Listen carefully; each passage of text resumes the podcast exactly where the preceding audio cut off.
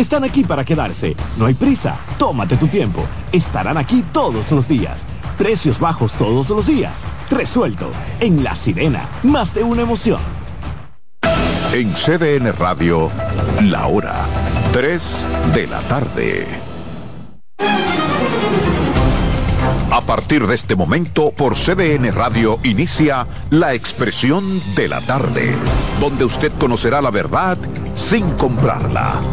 La Expresión de la Tarde.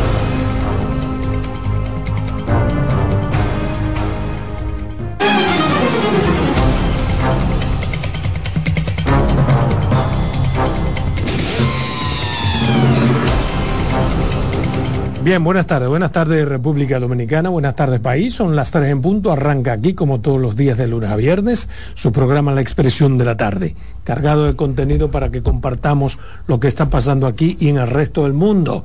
Pero antes, ¿cómo están ustedes? ¿Cómo les fue de fin de semana? Bien, todo bien, todo en orden. Buenas tardes a la República Dominicana, al equipo, a los amigos que nos sintonizan, que nos esperan de lunes a viernes, de 3 a 5 en esta plataforma Está en el aire la expresión de la tarde en CDN Radio, 92.5 FM para Santo Domingo Sur y Este, 89.9 FM Punta Cana y 89.7 FM en Santiago y toda la región del Cibao. Lunes iniciando la semana, lunes 23, mes 10 octubre del 2023. Carmen Curiel. Gracias Roberto, Adolfo Enrique y Salomón. Adolfo, te ves muy bien con ese poloche un lunes. Como que tú no trabajas, viejo. ¿Qué envidia te tengo? Al contrario, y fue un día ajetreado. Patrón, sí, bonitoso, va para Palacio. Señores, buenas tardes allá en los controles. Así es, es verdad. Hmm. En los controles. Y a ustedes que están en casita, miren, feliz inicio de semana. Y aquí estamos, nada, con la expresión de la tarde. Un programa que lo hace ser parte de él porque ya nosotros estamos que cogemos llamado a cualquier, en cualquier momento, paran los comentarios, nos llevan la contraria, nos insultan y nos dicen de todo y todo bien. De verdad que sí, que este es su programa, La Expresión de la Tarde. Buenas tardes, patrón. Buenas tardes, Carmen. Buenas tardes, don Roberto Gil, Adolfo Salomón, a este equipo de técnicos que nos acompaña, a todo el país. Feliz inicio de semana para todos. Mira, hubo un fin de semana bastante caldeado en términos políticos. Activos. Los principales líderes políticos hicieron actividades que son definitorias ya para, para el proceso y que eran mandatorias, ¿eh? porque los plazos se van venciendo.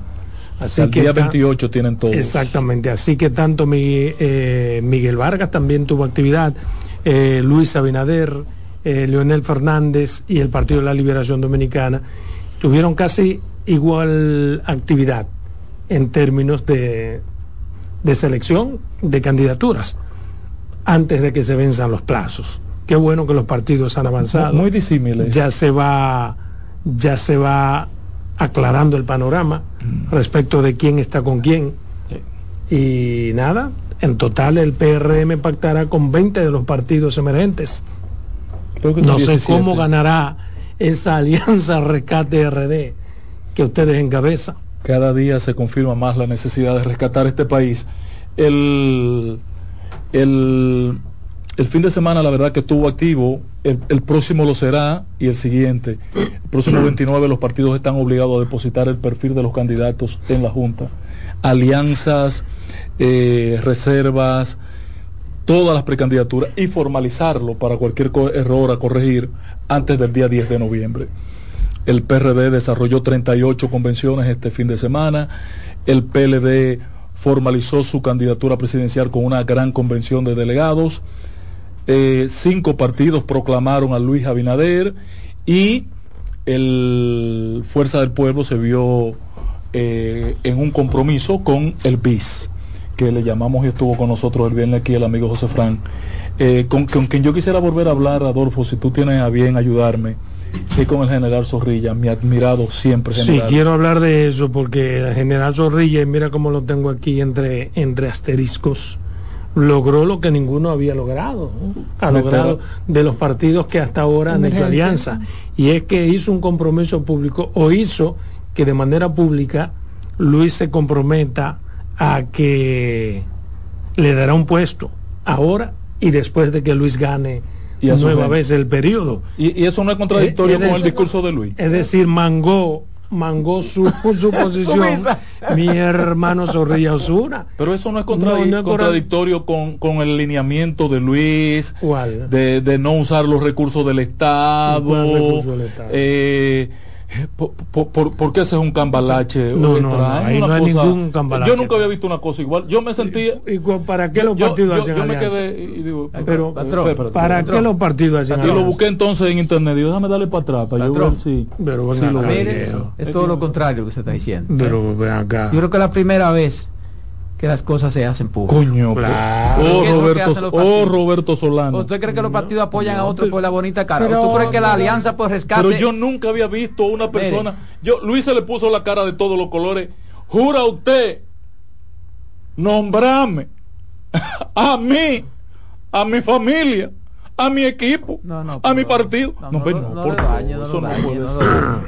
Ahora, eso es comprometer el erario público. No, el erario no, ahí no, se comprometió no, No, no, no, no, Ahí se comprometió a que el presidente cumpla. Porque ¿qué pasa? Yo quería cortarme la Pero perdón, perdón. Eso fue lo que le faltó a un amigo mío Vamos a aterrizar el asunto. Por favor, hermano, Históricamente ocurre que los partidos minoritarios hacen sus alianzas e históricamente son engañados, para utilizar un término llano, por los partidos mayoritarios, que a veces no le dan nada que a veces no, oye, me le dan un puesto de una tercera, cuarta, quinta categoría y, se quedan los partidos hueliendo donde guisan. Partido y persona en particular. Entonces, ¿qué es lo que qué es lo que se supone que busca un partido cuando hace una alianza? Poder político. Todas las alianzas tienen en común que buscan poder político. Es la primera vez, como dice Roberta, que un presidente se compromete de manera pública a hacer lo que se pacta en privado, yo estoy casi seguro que él lo va a lograr, porque Luis tiene, yo que conozco un poquito de Luis, tiene una forma de ser que si se compromete público y verbal, te cumple.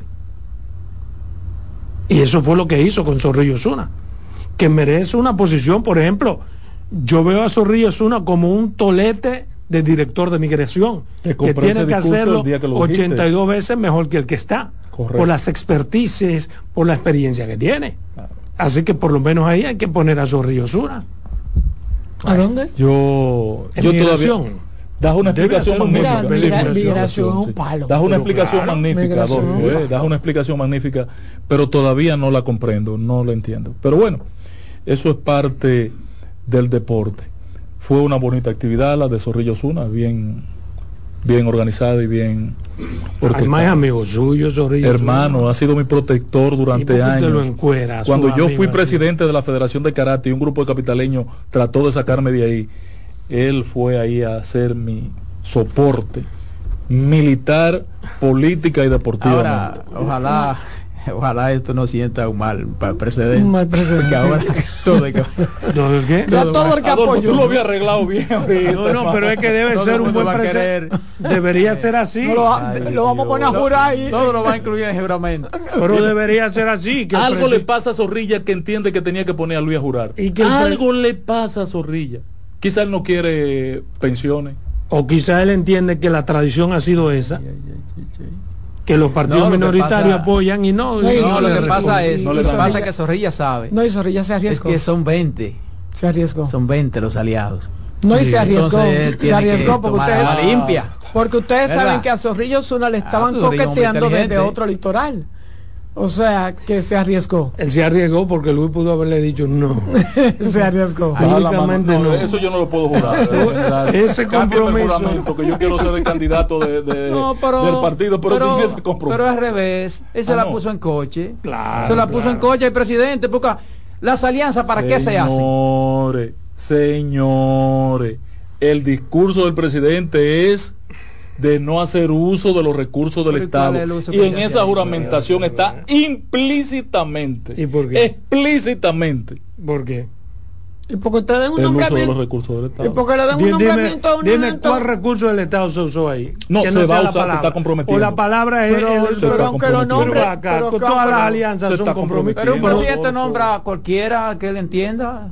Pero, que todas las alianzas son un compromiso. Cuál, cuál, es el uso Todas las alianzas son un compromiso. No estoy entendiendo, Ángel, ahora. Patrón, patrón, patrón, Cuando Miguel Vargas se comprometió con Danilo y de ahí salió siendo canciller, ¿no hubo un compromiso? Claro que sí. Ah, ¿Cuál es la diferencia? que esto tuvieron el temple de decirlo público. Pero Miguel Vargas no, al juramentar a Danilo, no le dijo no, mire, presidente, y en el uso y abuso de los recursos del Estado, usted me va a nombrar a mí como canciller para nombrar los míos. Le pidió tres ministerios y como 20 eh, direcciones.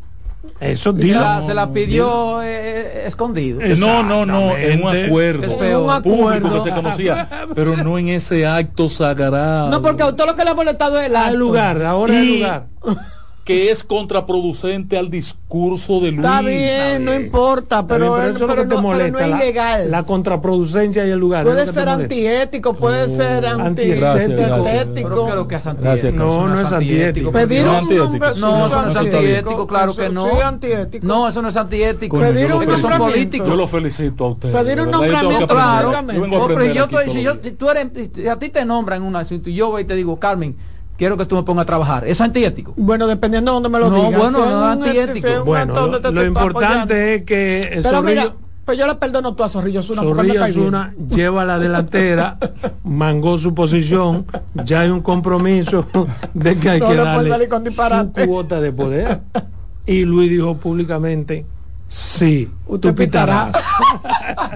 yo, te hacía a ti más serio. No, pero a mí no, pero eso fue lo, que, pasó. Pasa es que Zorrilla se pasó de inteligente. ¿Eh? Porque le dijo ahora y para después. Para después que no me venga con el añito. Sí, pero no me venga con el año. O sea, es lo que, lo que falta de este. Y también. Por eso, que, yo, por eso que yo admiro. Y falta un año y 18 meses. Oh, pero acá, ya, no, un año, un año y cuántos meses. Es 7 meses que faltan. Ah, 7 meses. Para, para agosto falta. Ah, para agosto un año, sí, casi un año. Un año. Un año, un año y tres meses. Casi un año. 8 más 2. Bueno, está bien, me equivoqué, porque lo que tienen en la, en la cintura un año y 18 meses son los que tienen prisión preventiva en el caso Búho.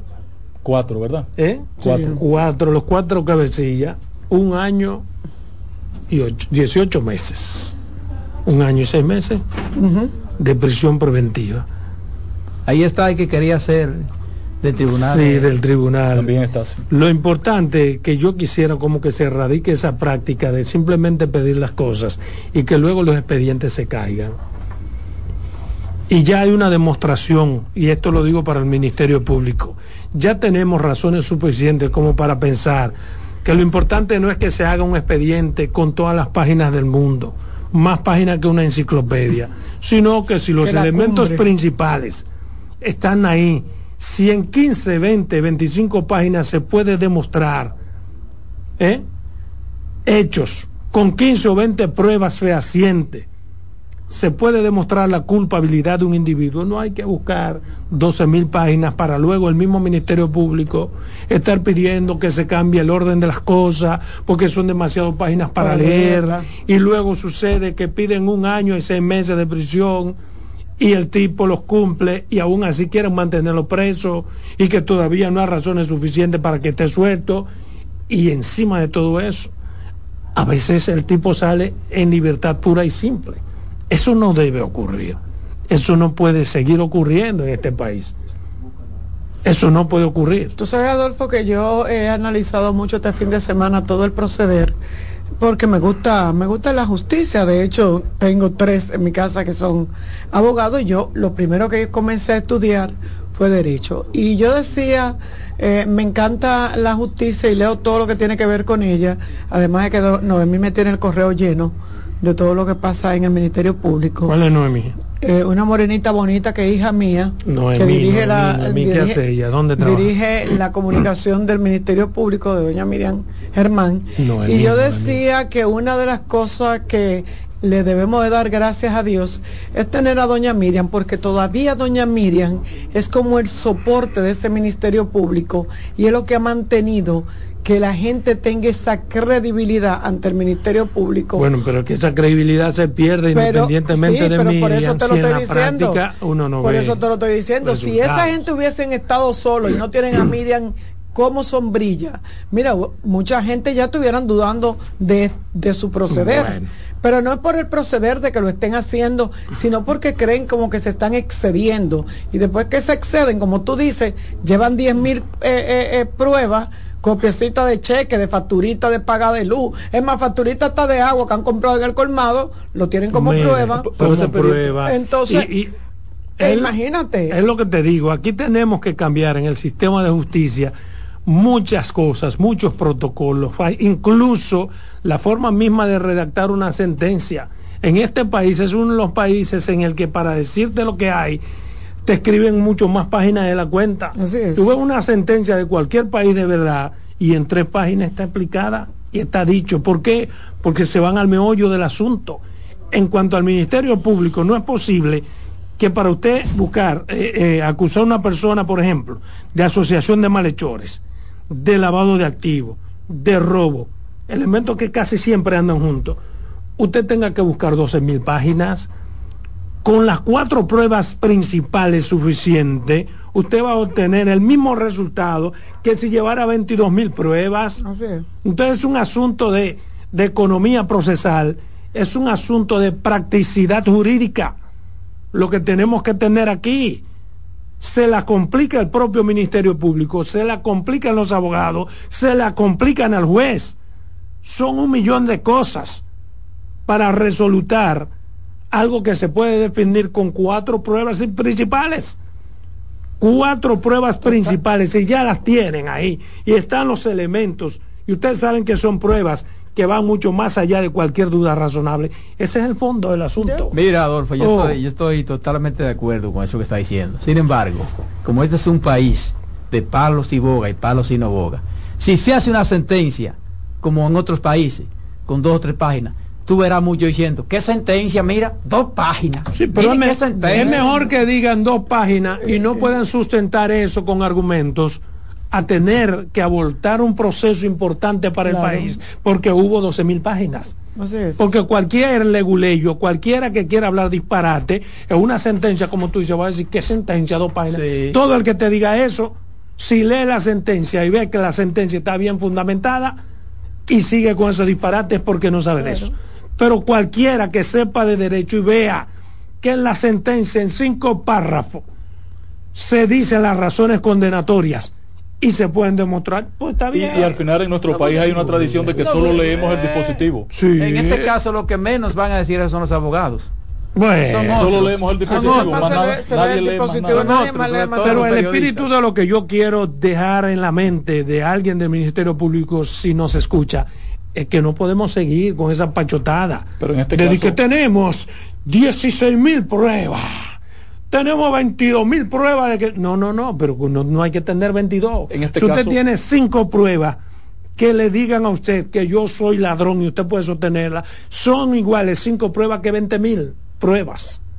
Entonces se trata de eso, de tener las pruebas suficientes, suficientemente fuertes, como para que no se nos escape. Y parece que el expediente no es tan robusto como los otros, de 12, 13, 10, 6, 5 mil páginas apenas serán dos, 200, tantas, 200 y tantas páginas la presentación de solicitud de medida de coerción que se hizo, por cuanto parece que, el Ministerio Público ha ido asumiendo. Pero que además yo siento como que... no hacer una cosa inmanejable. que ha caído en su propia encrucijada. Lo que estoy diciendo, ha quedado en su propia maraña haciendo un expediente para que la sociedad eh, vea que el Ministerio Público. Eso parte del lado fue, pero ya eso superamos. Pero yo, siento que hasta la petición y la condena de los 18 meses, como hasta mucho para el caso. Siento yo, no sé. Exactamente. No creo, como que ese caso, los involucrados en ese caso deberían de estar un año y pico presos. Eso sería casi igual que, que una condena. Sí, pero en ese caso, pero en ese caso el problema es del juez. No, no, y del código. El, código lo establece. que entiende, el que, el Ministerio Público puede pedir exactamente lo que le dé su gana. Un juez, que se precie de ser un verdadero juez tiene que ver en el pedimento que haya racionalidad y que haya proporcionalidad y que haya fundamento. Si están dados esos tres elementos para un año y 18 meses, bueno, pues él lo da pero resulta que generalmente no están dados esos elementos. Correcto. Y como quiera los dan. Eso implica que aquí hay jueces que son incapaces de llamarse jueces porque no. hay nada en un país tercermundista como el nuestro que se parezca más a Dios que a un juez, porque tiene en sus manos la libertad, que es el bien más preciado que tiene un ser humano. Y muchas veces uno piensa, Adolfo, que lo hacen para complacer al Ministerio Público y no puede ser. No, no, puede ser. A veces lo hacen y lo complacen. por eso los jueces lo hacen para complacer al Ministerio Público y no puede ser, el juez no puede Un juez que tenga miedo, que se dedique a otra cosa, no puede dedicarse a juez. No puede dedicarse a juez. ¿Qué fue lo que le pasó a, a Víctor? Suárez. Sí, tú que eres de allá. ¿Qué fue lo que pasó? Ese muchacho, ¿cuántas veces que ha renunciado?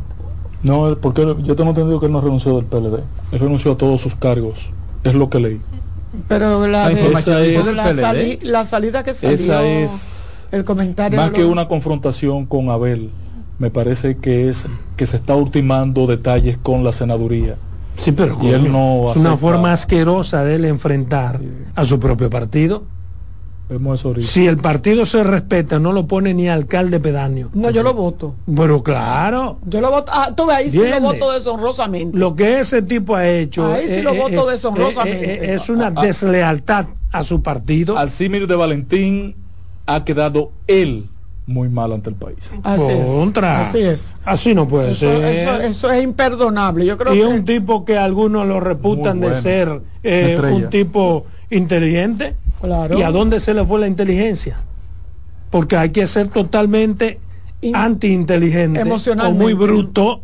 Señor, ¿cómo se llama? Eh, Víctor Suárez. Víctor, para usted salir con esa pachotada a su partido y al país. Y en ese momento, ni siquiera esperó un momento más propicio, o sea, quiso deslucir.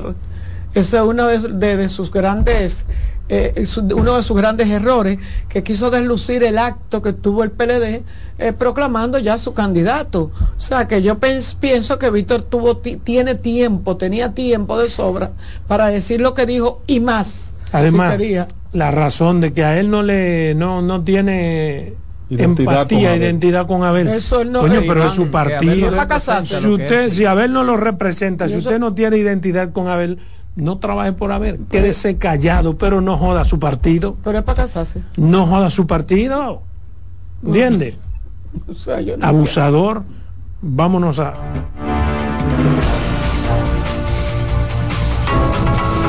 En breve seguimos con la expresión de la tarde. Estás en sintonía con CDN Radio. 92.5 FM para el Gran Santo Domingo, zona sur y este, y 89.9 FM para Punta Cana. Para Santiago y toda la zona norte en la 89.7 FM. CDN Radio, la información a tu alcance. Y siguiendo con el City Tour de la Gran Manzana, a la izquierda los mejores pasteles en hoja de los Times a nuestra derecha venden un sancochito calientico como la isla Very Good. Y al frente, el banco que llegó a los países para estar más cerca de los suyos. Porque donde haya un dominicano, ahí van a estar con él. Único banco dominicano en Nueva York. Ban Reservas, el banco de todos los dominicanos. Tenemos un propósito que marcará un antes y un después en la República Dominicana. Despachar la mercancía en 24 horas Estamos equipándonos con los últimos avances tecnológicos. Es un gran reto, pero si unimos nuestras voluntades, podremos lograrlo. Esta iniciativa nos encaminará a ser el hub logístico de la región. Es un propósito donde ganamos todos, pero sobre todo ganamos como país. Despacho en 24 horas, juntos a tiempo. Dirección General de Aduanas. Descubre nuestras tres herramientas de inteligencia comercial que te permitirán ampliar las fronteras y tomar mejores decisiones para tu negocio. Explora Datacomex, el primer panel interactivo de comercio exterior de la República Dominicana. Exporta consultando en Export Potential Map RD. Conoce el potencial de exportación que tenemos como país. Amplía tu mercado con Market Access Map, la puerta de tu producto a cualquier parte del mundo. Inteligencia comercial MIC, abriendo un mundo de oportunidades. Ministerio de Industria Comercio y MIPIMES. Tenemos un propósito que marcará un antes y un después en la República Dominicana. Despachar la mercancía en 24 horas. Estamos equipándonos con los últimos avances tecnológicos. Es un gran reto, pero si unimos nuestras voluntades, podremos lograrlo. Esta iniciativa nos encaminará a ser el hub logístico de la región. Es un propósito donde ganamos todos, pero sobre todo ganamos como país. Despacho en 24 horas, juntos a tiempo. Dirección General de Aduanas. Contacto directo con la expresión de la tarde. Llama al 809-683-8790. 809-683-8791. Y desde el interior sin cargos, 1-809-200-7777.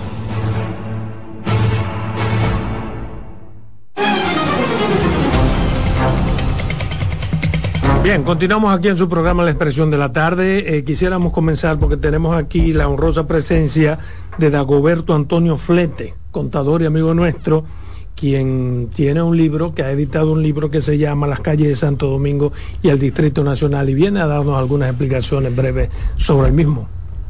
Muy buenas tardes a todos los oyentes de este programa. Antes de, de llegar al fondo, yo quisiera que me permitieran hacer una, un breve recuento, Adolfo. Fíjate, en este país da mucha cosa, eh, mucha dificultad hacer cualquier cosa. Por ejemplo, los ayuntamientos, no del Gran Santo Domingo, sino del país entero, no tienen departamento de cultura. cuando yo traté, que fue esa idea, yo la tengo hace 13 años, de hacer ese libro por iniciativa de un libro que yo vi que hizo Papetrella, que tenía 80 calles solamente, yo me referí a todos los ayuntamientos del Gran Santo Domingo y ninguno me pudo dar la base de datos que yo encontré por otra vía. O sea, ellos no saben por qué las calles están, tienen su nombre. Ahora yo quiero decir eh, la breve anécdota en, la era de Trujillo, Trujillo quiso agradar y ponerle el nombre de Pedro Ayuberes a la calle Doctor eh, Doctor de Filló, eh, perdón, Doctor Delgado. Y el periódico, la información y el listín diario se, se enfrancaron en una disputa porque nadie podía ponerle el nombre a una calle antojadizamente. Entonces, Trujillo tiró una disposición que dice, y es que la que está vigente, que para poner el nombre a una calle en la República Dominicana, tiene que abrirse un expediente y la sala capitular de cada ayuntamiento lo aprueba y luego lo manda al Congreso. ¿Qué sucede? Este país, sobre todo el Gran Santo Domingo, se ha llenado de barrios de invasiones. Yo, si tú hablas de Herrera, Herrera entero es invadido.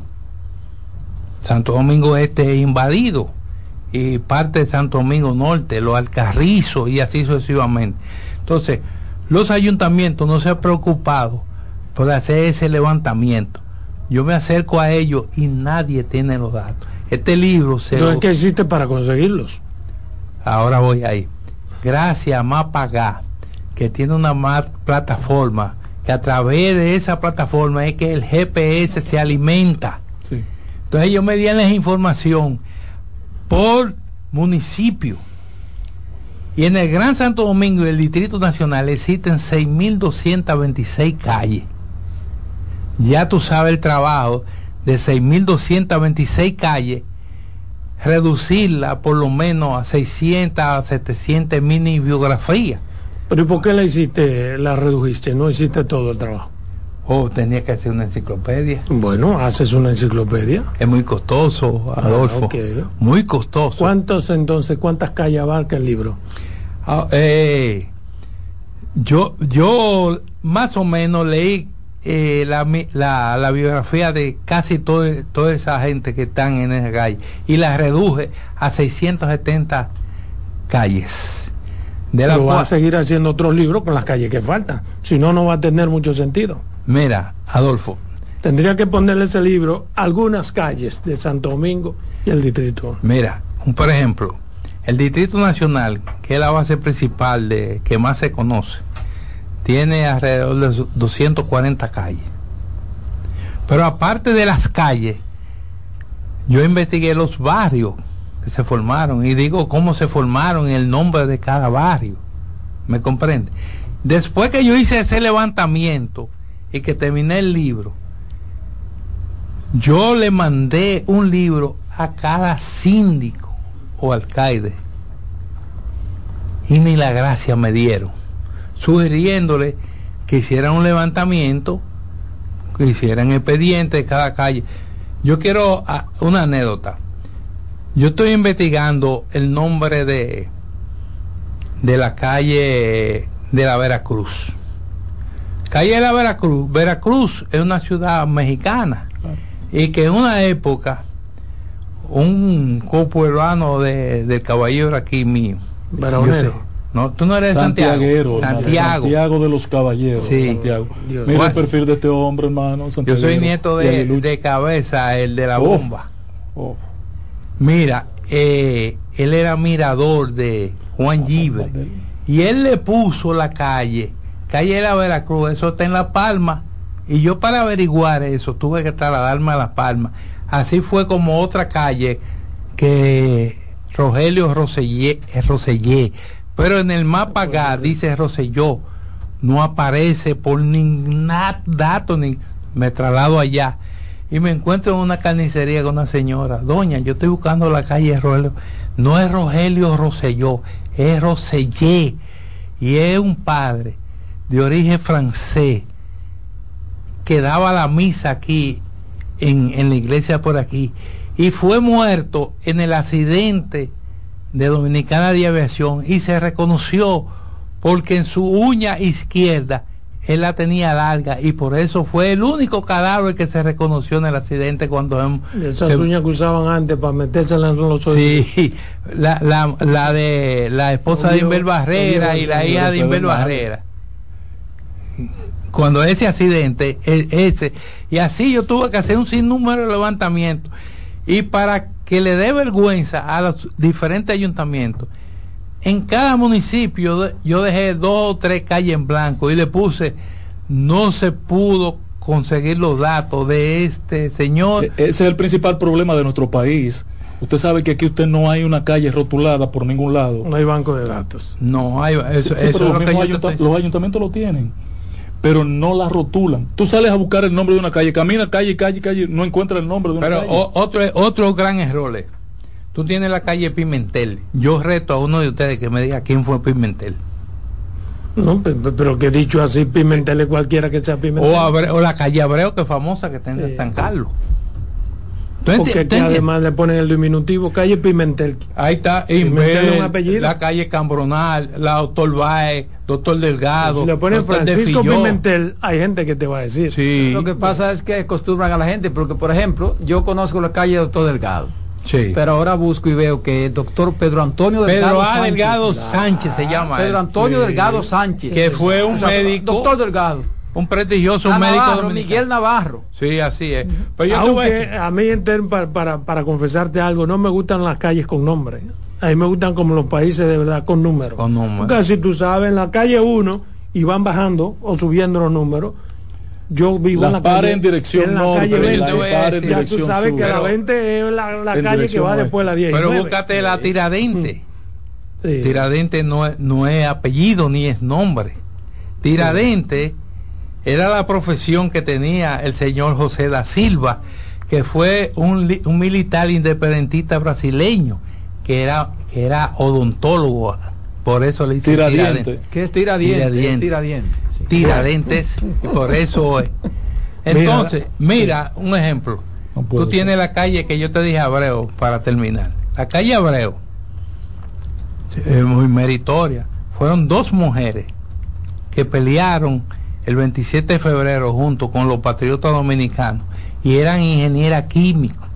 Ella era que le hacían la munición y la bala y se la metía en la falda y entre sus partes interiores y se la llevaban a los combatientes. Una, bala una se llamaba Petronila Abreu, que murió en Cuba, y la otra Altagracia Abreu. Esas balas llegaban fumigadas. A que han le gustaría que lo mataran con una bala. Ha sido, mira, Dago, me parece sumamente interesante y creo que es justo y necesario que tengamos un día como con mucho más tiempo para porque ese tipo de temas son trascendentes y muy importantes. Puede ser un viernes. Vamos a convierno esto, sí. No, el día que ustedes deseen. Así que, eh, excúsanos por el poco tiempo, porque hay muchas actividades y te deseamos todos los éxitos a los ayuntamientos, al Ministerio de Cultura, a cualquiera que entienda que estas cosas son importantes, que te presten la atención, que compren el libro que dejen de hacer negocio en otras cosas. En, cuanto a la venta del libro, yo no me puedo quejar porque he tenido éxito. En el día de hoy, gracias a Dios, una excepción. Se, vendieron todos. Todos. Donde yo lo tengo puesto en venta, que es Willy Copy. De, ¿Todos de cuánto? Porque todo yo, yo hice una edición de mil. Ah. Muy poco. Exacto. Muy poco. Una segunda un libro como un libro como ese, por ejemplo, debe ser un soporte en las escuelas. Claro. Bien, vámonos a comerciales, regresamos de nuevo. Gracias, de Dagoberto Flete por estar aquí en la expresión de la tarde. Muchísimas gracias a todos. En breve seguimos con la expresión de la tarde. Estás en sintonía con CDN Radio. 92.5 FM para el Gran Santo Domingo, zona sur y este y 89.9 FM para Punta Cana. Para Santiago y toda la zona norte en la 89.7 FM. CDN Radio. La información a tu alcance. Descubre nuestras tres herramientas de inteligencia comercial que te permitirán ampliar las fronteras y tomar mejores decisiones para tu negocio. Explora Datacomex, el primer panel interactivo de comercio exterior de la República Dominicana. Exporta consultando en Export Potential Map RD. Conoce el potencial de exportación que tenemos como país. Amplía tu mercado con Market Access Map, la puerta de tu producto a cualquier parte del mundo. Inteligencia Comercial MIC, abriendo un mundo de oportunidades. Ministerio de Industria, Comercio y. Buenas noches, buena suerte con Janessi Espinal. Es un programa de análisis para poner en contexto y en perspectiva el acontecer político, económico y social de los principales temas que impactan a la ciudadanía. Complementado con entrevistas con figuras de relevancia de la vida nacional. Además contamos con secciones como Dinero Ideas para orientar sobre la economía personal y salud mental para ayudar en este determinante problema desde una óptica profesional y espiritual. Buenas noches, buena suerte con Janessi Espinal. De lunes a viernes de 7 a 8 de la noche por CDN Radio. Información a tu alcance. Tenemos un propósito que marcará un antes y un después en la República Dominicana. Despachar la mercancía en 24 horas Estamos equipándonos con los últimos avances tecnológicos. Es un gran reto, pero si unimos nuestras voluntades, podremos lograrlo. Esta iniciativa nos encaminará a ser el hub logístico de la región. Es un propósito donde ganamos todos, pero sobre todo ganamos como país. Despacho en 24 horas, juntos a tiempo. Dirección General de Aduanas. Contacto directo con la expresión de la tarde. Llama al 809-683-8790. 809-683-8791. Y desde el interior sin cargos, 1-809-200-7777.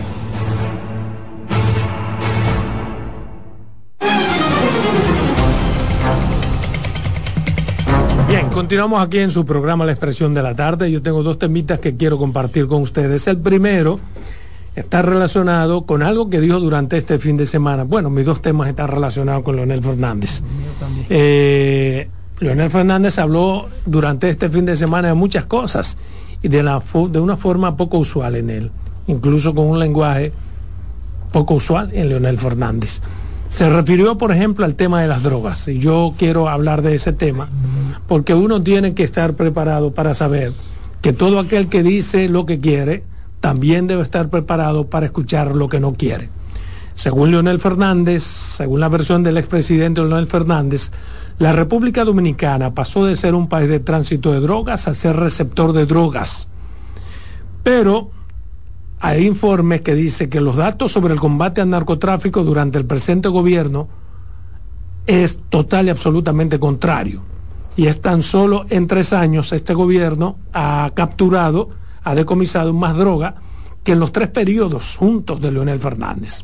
Según los datos, estos establecen que durante el primer gobierno del expresidente, del 16 de agosto del año 96 al 2000, la Dirección Nacional de Control de Drogas ocupó 9.533.37 kilos de drogas. En el periodo correspondiente al 16 de agosto del 2004 hasta el 2008, la cantidad de droga ocupada fue de 15.007,76 gramos. Y del 16 de agosto del año 2008 eh, hasta el 2012 la cantidad de droga ocupada fue de 17.189.25 kilogramos para un total de 41.733.37 kilogramos en los tres periodos de gobierno de Leonel Fernández, es decir, en 12 años.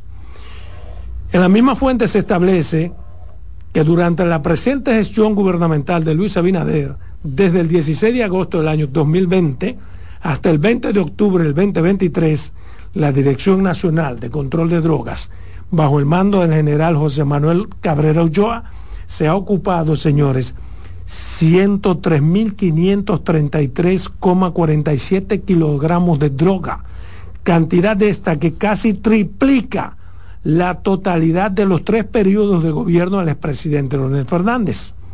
Pero señala algo tan importante como la misma captura de drogas, es que durante este periodo de gobierno han sido traducidos al Ministerio Público la totalidad o casi la totalidad de las personas atrapadas con los correspondientes alijos para que la justicia decida la suerte de ellos en términos jurídicos, algo que en el pasado no ocurría con regularidad pues extrañamente los narcotraficantes nunca eran atrapados, quizás por el contubernio con algunas autoridades.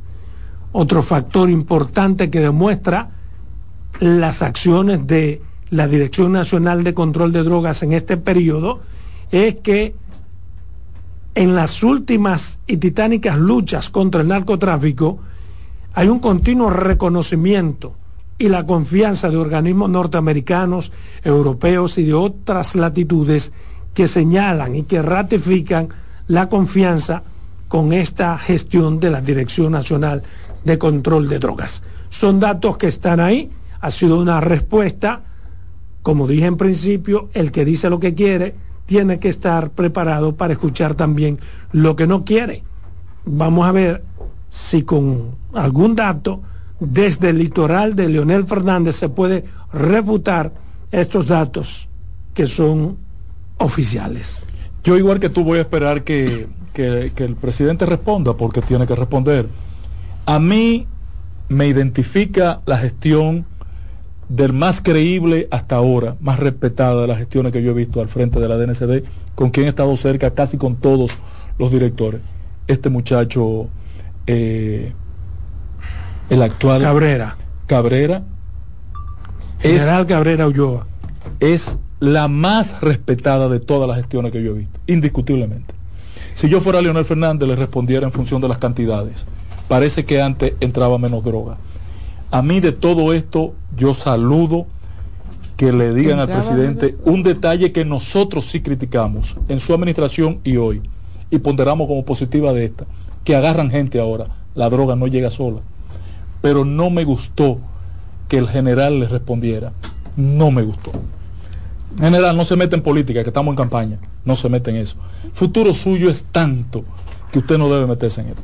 Pero no sé, a mí lo que me llamó la atención es el hecho de que por qué eh, el tema, por qué Leonel elige este tema eh, para, para, para discursiar, digo yo, porque no puede ser otra cosa, porque ¿qué es lo que vamos a analizar? Si, como dice el patrón, hemos visto que en esta gestión de gobierno, en estos tres años, se agarra más droga que toda la que se han agarrado en 20 años atrás. Entonces, no sé cuál es la intención del presidente Fernández, del expresidente Fernández, de tomar este tema teniendo otros temas importantísimos que quizás les dieran mejores resultados. Porque es una realidad.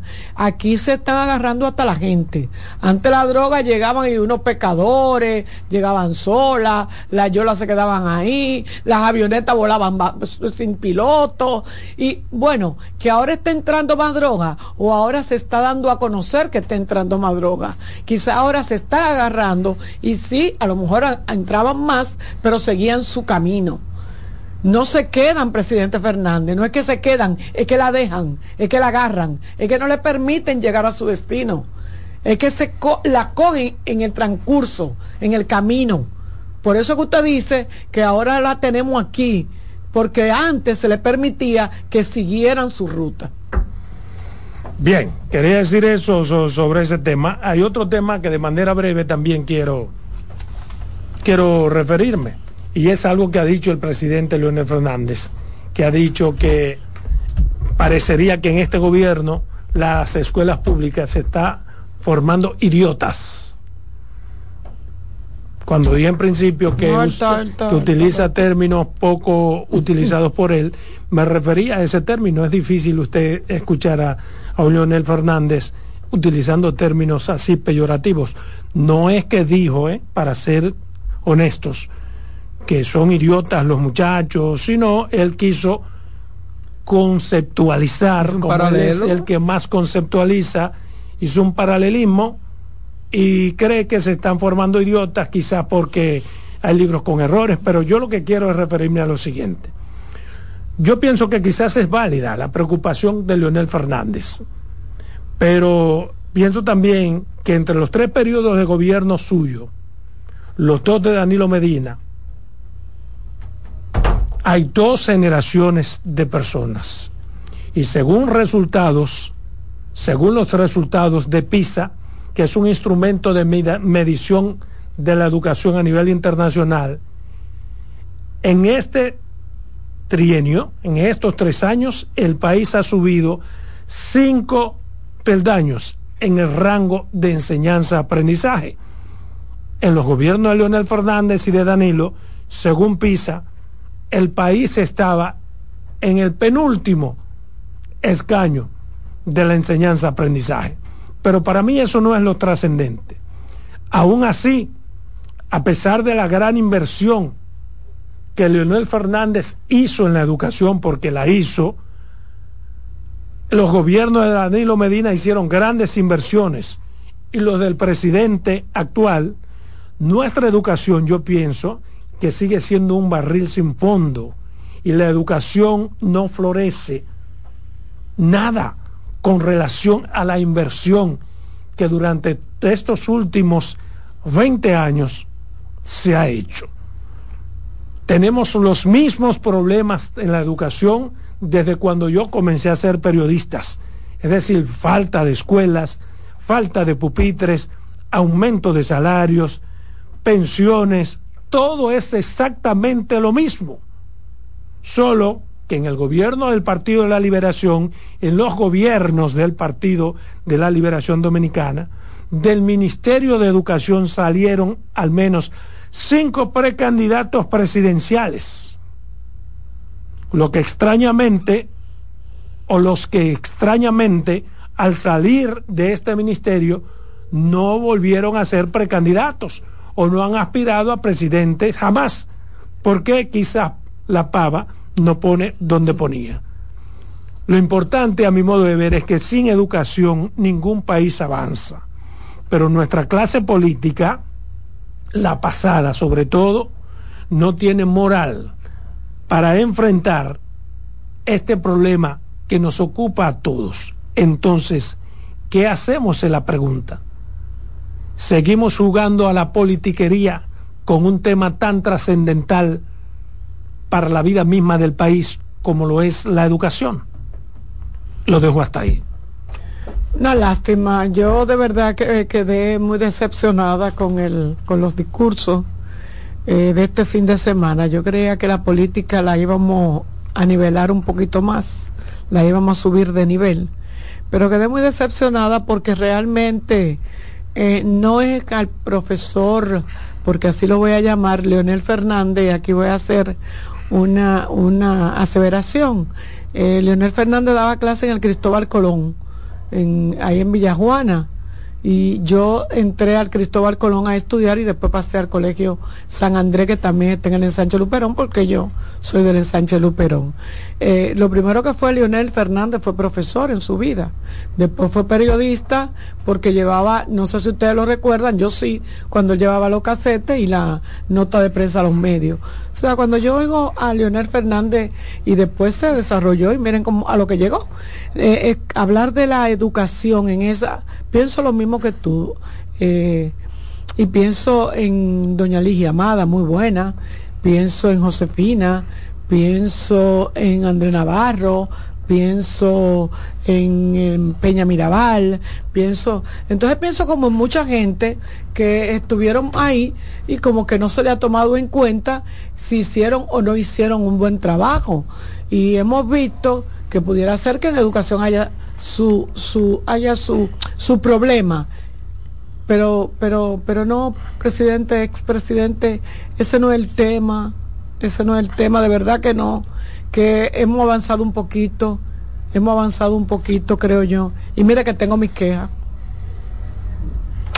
Buenas tardes. Saludos a todo el equipo, Robinson de Salcarrizo. Robinson. Todo bien, todo bien. Adolfo. Sí. Con relación al tema que tú estás, tratando de Leonel Fernández, es que Leonel Fernández ya no tiene discurso, es que él no tiene discurso ya porque son tres periodos de gobierno, él tiene que él tiene que bajar a ese nivel para poder concitar el voto. Y gracias a eso que él dice, de esos idiotas, es que él quiere volver a ser presidente y ha sido presidente tres años, tres, tres periodos en este, en este país. Buenas tardes. Buenas tardes, buenas tardes. Dos puntitos. Esto es el color con el cristal con el que se mira, que creo yo, porque vamos a ver una cosa. Este muchacho, José Francisco, el hijo de Peña Gómez, le levantó la mano a Leonel. Ah, pero para muchos está bien. Para muchos está bien. Un hombre que prácticamente difamó a su papá, dijo todo lo que quisieron decir de este partido. Y en esta semana él le levanta la mano. Está bien por un punto de vista, muchos lo ven bien. Por otro lado, con lo de Leonel, la droga y lo de la educación. Entonces yo me voy a pasar los pocos años que me toca de gobierno comparándome y, queriendo ver el punto de vista mío. No, porque si tú no hiciste, yo no debo de hacer, o a ti te fue mejor, peor que a mí, porque yo en menos tiempo. Yo lo que creo que, que hay que trabajar y olvidarse de eso. A Hipólito se le preguntó ayer o antes de ayer, que quién creía del dengue y él dijo, mira, eh, el COVID es una cosa grave, la guerra es Siria, pero eso del dengue, eso es pendeja, eso lo toman a chiste, pero si lo dice Lionel, ahí se lo comen vivo. Porque eso es del color, es que, eh, como los periodistas quieren, eso es como la cuestión de la frontera y Haití, es lo que quieren que nosotros veamos. Haití ya no está tan mal, ya no están secuestrando, ya no están matando, ya están cruzando todo para allá.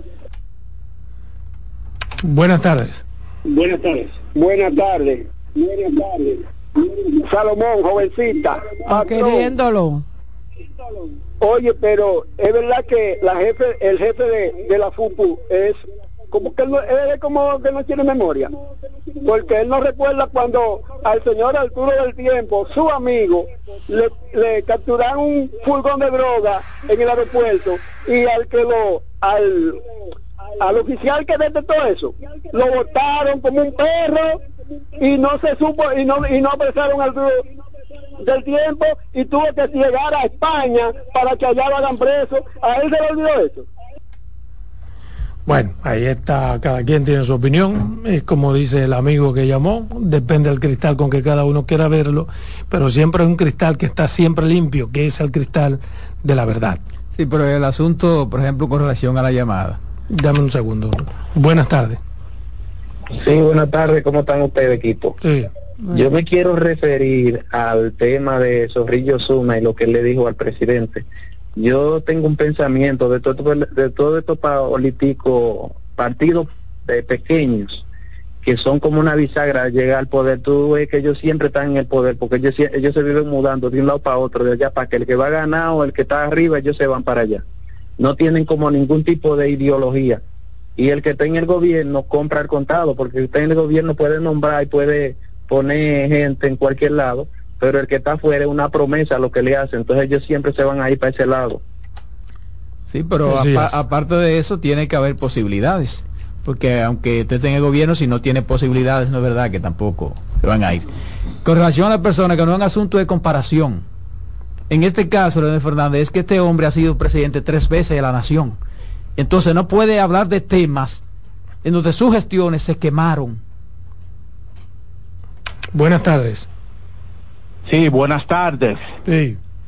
Le habla Juan José de la Charla. Quiero hacer una pequeña denuncia que me pasó el domingo en el túnel de la 27 largo. Señores, la cantidad de motoristas después de las 6 de la tarde, de delivery del color rojo ese que anda ahí, es increíble. Me rozó uno en el túnel y el tipo se devolvió queriendo pelear conmigo.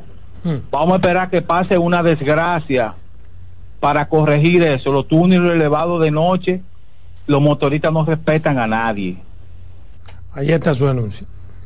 Vámonos a comerciales, regresamos en dos. En breve seguimos con la expresión de la tarde. Estás en sintonía con CDN Radio. 92.5 FM para el Gran Santo Domingo, zona sur y este. Y 89.9 FM para Punta Cana. Para Santiago y toda la zona norte en la 89.7 FM.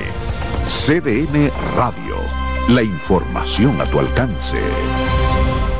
Descubre nuestras tres herramientas de inteligencia comercial que te permitirán ampliar las fronteras y tomar mejores decisiones para tu negocio. Explora Datacomex, el primer panel interactivo de comercio exterior de la República Dominicana. Exporta consultando en Export Potential Map RD, conoce el potencial de exportación que tenemos como país. Amplía tu mercado con Market Access Map, la puerta de tu producto a cualquier parte del mundo. Inteligencia comercial MIC, abriendo un mundo de oportunidades. Ministerio de Industria, Comercio y MIPIMES. El primer programa interactivo de deportes sigue en CDN Radio.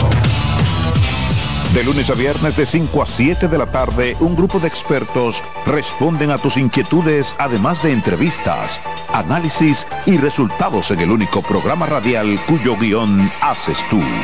La voz del fanático por CDN Radio. Tenemos un propósito que marcará un antes y un después en la República Dominicana. Despachar la mercancía en 24 horas. Estamos equipándonos con los últimos avances tecnológicos. Es un gran reto, pero si unimos nuestras voluntades, podremos lograrlo. Esta iniciativa nos encaminará a ser el hub logístico de la región. Es un propósito donde ganamos todos, pero sobre todo ganamos como país. Despacho en 24 horas, juntos a tiempo. Dirección General de Aduanas.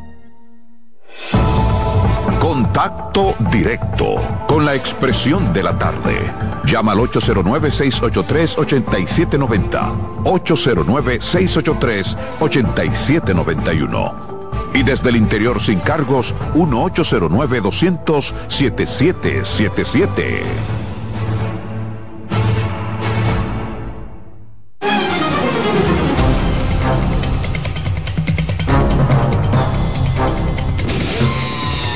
Bien, son las 3.58 minutos, continuamos aquí en la expresión de la tarde. Roberto Gil. Muchas gracias, compañeros. Gracias, como siempre, a los amigos que nos sintonizan, que nos esperan y que además participan con nosotros a través de la vía telefónica. Miren, cuando Adolfo hablaba del tema de droga, puesto por el expresidente Leonel Fernández, eh, no quise opinar porque, como yo he tratado este tema en reconocimiento a la labor que viene realizando esta gestión de la Dirección Nacional de Control de Drogas, tengo que referirme a lo que ha dicho el expresidente Leonel Fernández, que parece, que parece que ya se le están olvidando cosas. Y ustedes me van a disculpar, Pero yo no sé si es que a Leonel Fernández se le olvidó que fue presidente de la República, tres veces presidente de la República, y aspira a hacerlo cuatro o cinco veces. ¿O es que el mandatario, el exmandatario, está convencido de que solo él conceptualiza? Porque decir lo que ha dicho, al que menos le luce, al que menos le luce, es al expresidente Leonel Fernández. Y pudiera ser verdad, pudiera ser verdad lo que está diciendo, pero usted, expresidente Fernández, para congraciarse con quién? ¿Y a quién es que usted le está echando la culpa? ¿A esta gestión? ¿O a las de Danilo Medina? Porque en sus gobiernos, en sus gobiernos, sí fue verdad que hubo droga en República Dominicana. Y mire, yo no cuestiono el contenido de lo que usted ha dicho. No cuestiono el contenido de lo que usted ha dicho, de que la República Dominicana pasó de ser un país de tránsito de drogas a receptor de estupefaciente. El asunto es cuándo se dio esa transición después que usted salió del poder. Pero otra cosa, expresidente Leonel Fernández, usted, me imagino que como presidente de la República, tenía y manejaba las informaciones de que aquí se hacían transacciones con narcos para atraparles algunos cargamentos para que pasaran otros sin problemas. Y lo que está diciendo la Dirección Nacional de Control de Drogas no es un invento. Los alijos decomisados durante los 12 años de su gobierno fueron pírricos en comparación con los que se ha logrado capturar en solo tres años de gobierno de Luis Abinader. Y usted pudiera decir que ha entrado, está entrando más droga. Y eso se podría discutir. Lo que sí es cierto, lo que sí es cierto es que cuando sus gestiones de gobierno se ocupaba un cargamento y pasaban 10. Entonces, así es muy difícil saber si entraba menos o más droga a territorio dominicano o pasaba por territorio dominicano. Pero yo quiero hacerle una pregunta, expresidente Leonel Fernández. ¿Quién le aconsejó a usted hablar de este tema? Porque este tema a usted le queda grande, muy grande. Pero ahora, y yo no estoy diciendo aquí que no pase droga, porque sería yo un estúpido, ahora se apresa gente y se somete gente. Algo, como señala la Dirección Nacional de Control de Drogas, que no hemos visto o que no vimos en los gobiernos suyos. Entonces, su gestión exmandatario, León Fernández, los narcotraficantes nunca eran atrapados. Y lo que está demostrado ahora es no que dejen pasar cargamento o no, que lo dejen pasar o no, sino que se ha reducido a su mínima expresión para no decir que no pueda existir el contubernio, la complicidad la contrainteligencia, el informante. Y nada de eso es posible sin la participación de autoridades de primeros órdenes. Expresidente Fernández, no me crea a mí, no me crea a mí este comentario que pudiera estar viciado. Pero entre a Google para que vea qué pasó en los periodos de sus gobiernos. Y ciertamente, como dice la Dirección Nacional de Control de Drogas, en su gestión sí había un problema. Que se ocupaban algunos cargamentos, pero nunca se apresaba a los narcos. Se agarraban a chivitos expiatorios que luego había que dejarlo en libertad. Pero además, cuando se solía apresar a alguien, al poco tiempo eran liberados. Entonces, si el país ha pasado de ser un país de tránsito de drogas a receptor de estupefaciente, usted es uno de los principales responsables. No lo politice. No lo politice todo. Usted hizo cosas importantes, defiéndalas. Pero no se meta en temas en lo que usted se quemó en tres oportunidades. Usted lo que debiera es ser humilde y reconocer, no al gobierno, si quiere, no al gobierno, a la Dirección Nacional de Control de Drogas, bajo el mando de Cabrera Ulloa. Su gran labor que ha tenido un continuo reconocimiento y la confianza de organismos norteamericanos, europeos y de otras latitudes. Y una muestra de que en materia de drogas los narcotraficantes han tenido que emigrar a otros territorios se puede medir por la cantidad de narcóticos capturados, porque es fácil advertir a través de medios de comunicación nacionales e internacionales que los delincuentes narcotraficantes operan desde otros lugares del país. Lo mismo pasa con el tema este de Peña Gómez. Y usted gobernó como Juan Bosch. Usted gobernó como Juan Bosch. Y en el caso de los ricos, su gobierno fue de rico. Su gobierno fue de rico. Pero además, yo pienso que esa es una estrategia equivocada. Porque ciertamente hay que gobernar para los ricos también. Porque los ricos son los que crean los empleos. Son los dueños de las empresas. Y son los que estabilizan o no la economía de un país. Entonces, como que el presidente está olvidando que fue tres veces presidente no solamente de la ¿Y qué es lo que pasa? Leonel Fernández creó una clase de ricos. No, pero claro. ¿O acaso no son multimillonarios hoy en día todos los que eran del miembro del comité político y una gran parte del comité central? ¿Acaso no creó una clase económica que competía con esa clase económica tradicional, con esos empresarios cuya fortuna le ha costado 100 años los periodistas llegaron a competir en todos los engones.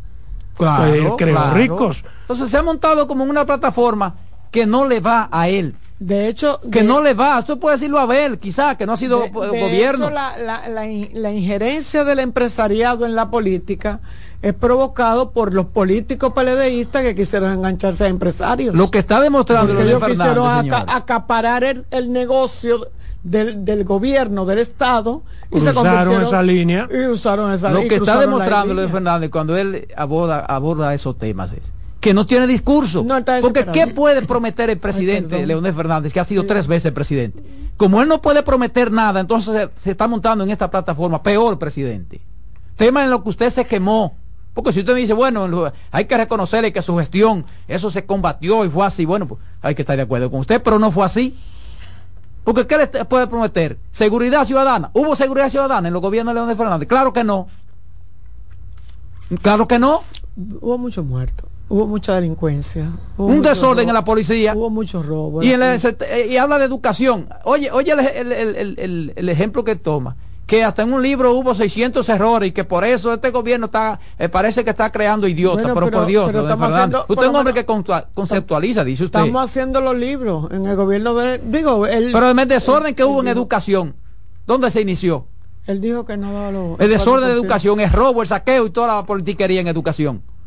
Entonces como que hay que ser también más honesto a la hora de, de abordar los temas. Es que Buenas tardes. Buenas tardes. Salomón, una pregunta. Este programa está escuchado. Yo quiero que tú me contestes con la verdad.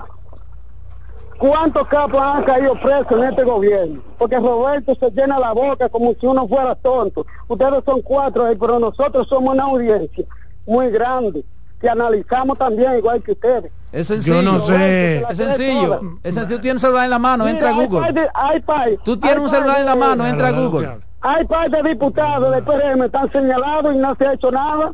Bueno, ahí Roberto, lávate la cara con la lengua. Hay un caso de la justicia. En aquel no hubo Buenas ninguno, lo sacaban de aquí. Buenas tardes. Pregúntele a César. Muy buenas tardes, Carmen. Buenas tardes, Adolfo Salomón. Buenas, tardes. Canero. Eh, déjenme, recordar dos cosas a propósito del show que montó Osuna, que lo felicito.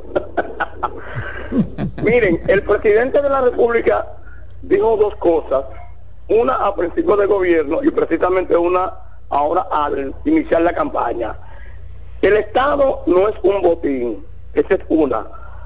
Y la otra, que dijo él, que su eslogan es la honestidad. Entonces, Zorrilla, búsquenme lo mío, así no, esto se llama ser ladrón. Buenas tardes. Buenas tardes, buenas tardes. Sí. Yo a veces me pongo a escuchar aquí desde los girasoles y me suena como un Marte Piantini, como una Altagracita Salazar cuando Luis no era presidente todavía. Que eso era pela, pela, pela, pela con el PLD, pela con el LD. Y, me escucho el programa a veces ahí como así. Llegó Martín Piantini, le dieron en aviación, le dieron por ahí en aerolínea, no sé dónde fue, y Altagracita cogiendo su, su pedazo de su pastel y todo está bien. Yo lo que necesito es personas que digan lo que está pasando en los girasoles, que los atracos no hay quien lo aguante y todos ¿Pero los tú lo lunes estás nos dicen- diciendo? y todos los lunes nos dicen que bajó la Y te delincuencia. permitimos que tú lo digas. Yo lo que ¿Y qué más necesito es que yo llamé para que me instalen tres lámparas que yo la compré con mi dinero, que la compramos y no hemos conseguido unas grúas del gobierno porque los postes de luz son tan altos que no hay y no hay quien diga yo te voy a ayudar con, con la grúa en los girasoles segundo en la Salomé Ureña para poner dos lámparas. El de, el de Eso es lo que tiene que, ponértela. Y si Bueno, no si eso es lo que tú necesitas, llama siempre a este programa para que digas lo que tú quieras decir. Buenas tardes. Hicimos la gestión y Pablo de, de este no contestó Sí. que es de sur. Mire, independientemente, Roberto, de la palabra del Leonel Fernández, que no es santo mi de, de mi devoción, pero es que tú no puedes tapar el el sol con tampoco, Roberto, porque nada cambió. ¿Tú entiendes? Tú, tú no te puedes referir al Señor del pasado, que el pasado, que el pa- en el presente, el cambio no se dio. Sigue lo mismo, los mismos narcos metidos en los gobiernos, la misma corrupción. Entonces deja ya de estar mencionando el Señor del pasado, olvídate de eso. No sirve el que pasó, pues tampoco este sirve mucho menos. Porque usted lo que tienen que hacer es levantar la, la bandera de este partido, de este gobierno, lo que está haciendo, no, no que el pasado, no que lo de ahora, mi hermano.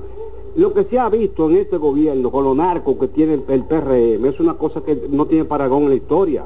Y usted, lo- y usted lo sabe, Roberto. Entonces, de, ustedes dejen de desinformar y digan las cosas como son. Buenas tardes. ¿Por qué le va uno a contestar? Sí, buenas tardes, ¿cómo están? ¿Todo bien? Todo Señores, bien. que no podemos, el presidente Luis Abinader, echar la culpa todo al, al pasado. Leonel era una, una crisis cuando en el 98, en el 2008 y la resolvió y la condición de los dominicanos era mejor que lo que vivimos ahora. Entonces Luis Abinader promesa y promesa, pero no hace nada. Sí, sí, pero es que, es que, es que un momentito. Es que están eh, eh, están eh, cambiando, tergiversando el tema. El asunto aquí no, es comparar el presente y el pasado, es un asunto de moral. Porque si yo soy un tipo feo, yo no le puedo decir feo a otro que es feo. Buenas tardes. Sí, Salomón. Sí, señor. Eso es algo que hay ahora mismo, ¿verdad? ¿Son de ahora o con qué? eh, me imagino que tienen más de 10 años, ¿verdad? Porque no son de ahora, ¿verdad? Con- ¿Quién? Sí. Sí, esos, esos capos que hay ahora, supuestamente, que se menciona ahora. Exacto. Que funcionaron en los gobiernos pasados, ¿Con qué hicieron de protección? todo. ¿Qui- ¿Quién lo protegía en, en gobierno anteriores? Porque Exacto. no- me imagino que no era Luis, A lo mejor no tenían protección. Mira, buena pregunta, bueno, eh. Es buena pregunta, eh. Buenas tardes. Porque no se crearon ahora. no, no se formaron ahora. Buenas, ta- buenas tardes. Les llamo de Santiago. El oyente que, ya- que habló ahorita con respecto a, mm, no, hablando exclusivamente de tres lámparas, que él cree que los problemas de 20 años, yo tengo tres hijos, son profesionales los tres, y a los 20 años eran profesionales. Lo de quienes han dicho que el PLD en 20 años no pudo resolver absolutamente nada, no dejó un problema resuelto. Entonces yo me pregunto, en dos años de gobierno, porque el primer año fue cerrado el país, ¿se puede resolver los problemas que no pudo resolver en 20 años? Y analice eso y, y páseme una tarde. Gracias. Yo no creo que ningún problema va a ser resuelto por ningún gobierno, ninguno de los problemas van a ser resueltos. Lo que uno busca es tener mejor calidad de vida y que los dominicanos Mire, sean. Adelante, señor. Yo estoy atento. Yo estoy atento a lo que se está hablando. Pues entonces quítamelo uno a Danilo, si es así. Porque tres lamparitas son un problema de 20 años, por Dios. No, Yo no, no, le he puesto, no. yo no le he puesto, óigame, yo no le he puesto porque las escaleras no llegan y hay electricistas que tienen, pero no se atreven porque también si te encuentran poniéndola, te meten una multa. No es otra cosa. Yo no necesito que en un mes, en dos meses me resuelvan problemas. Yo soy un hombre que trabajo y mis hijos no he enseñado a trabajar. Llame siempre, señor, y, y exprese su queja. Para eso es Pero este, este individuo programa. llamando de que, que en dos años le van a resolver. Pero, mire, de, de- Tú no de eres amigo de charlatán. Morrison, llama a No, Morrison. no, no, y él tiene mucha razón en lo que dice. claro que no sí. se puede tapar el sol con un dedo. Hay muchas cosas que están mal. Morrison Buenas tardes. debe mandarle la grúa. Buena, buena. Adelante. Y el patrón que no lo, no lo oigo. Patrón está en una misión. Óigame, eh, yo lo que quería decir era que los PRMistas dijeron a alguien que eh, se dividía entre honestos y ladrones. Entonces lo, lo que le están pasando de PLD para el PRM, ¿a dónde que se están bañando? Están llegando Lo, serios. lo, lo, lo, lo, lo de, lo de parasita. Buenas tardes. Buenas tardes. Sí. La gente diciendo que el PLD no resolvió ni un problema. Ellos sí resolvieron el problema, ¿cómo que no? Oh, y el ley económico.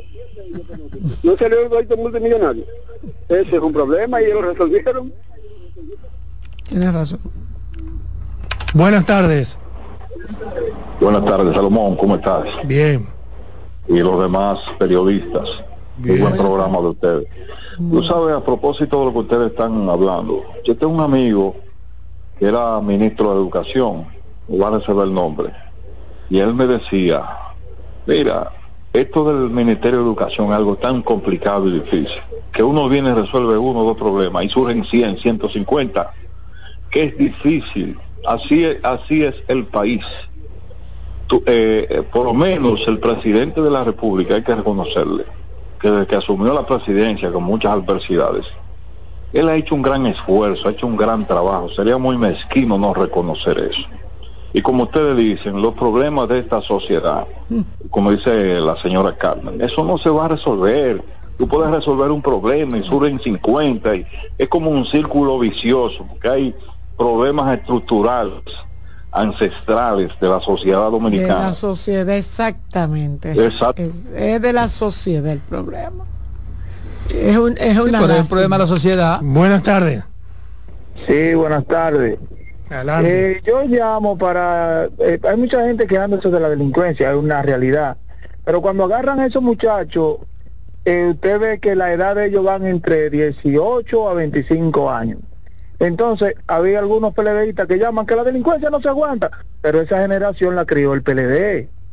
Entonces, hay que salir de ellos. Bueno, vamos a buscar la forma de cómo hacerlo. Pero nada más no es criticando, porque en los barrios saben quién roba, quién es esto. Pero usted va, la policía va, la junta de vecinos no le dice nada. Entonces, con un miedo y una cosa, si nosotros mismos no resolvemos los problemas que hay en el barrio, denunciando al que es ladrón, no lo vamos a hacer.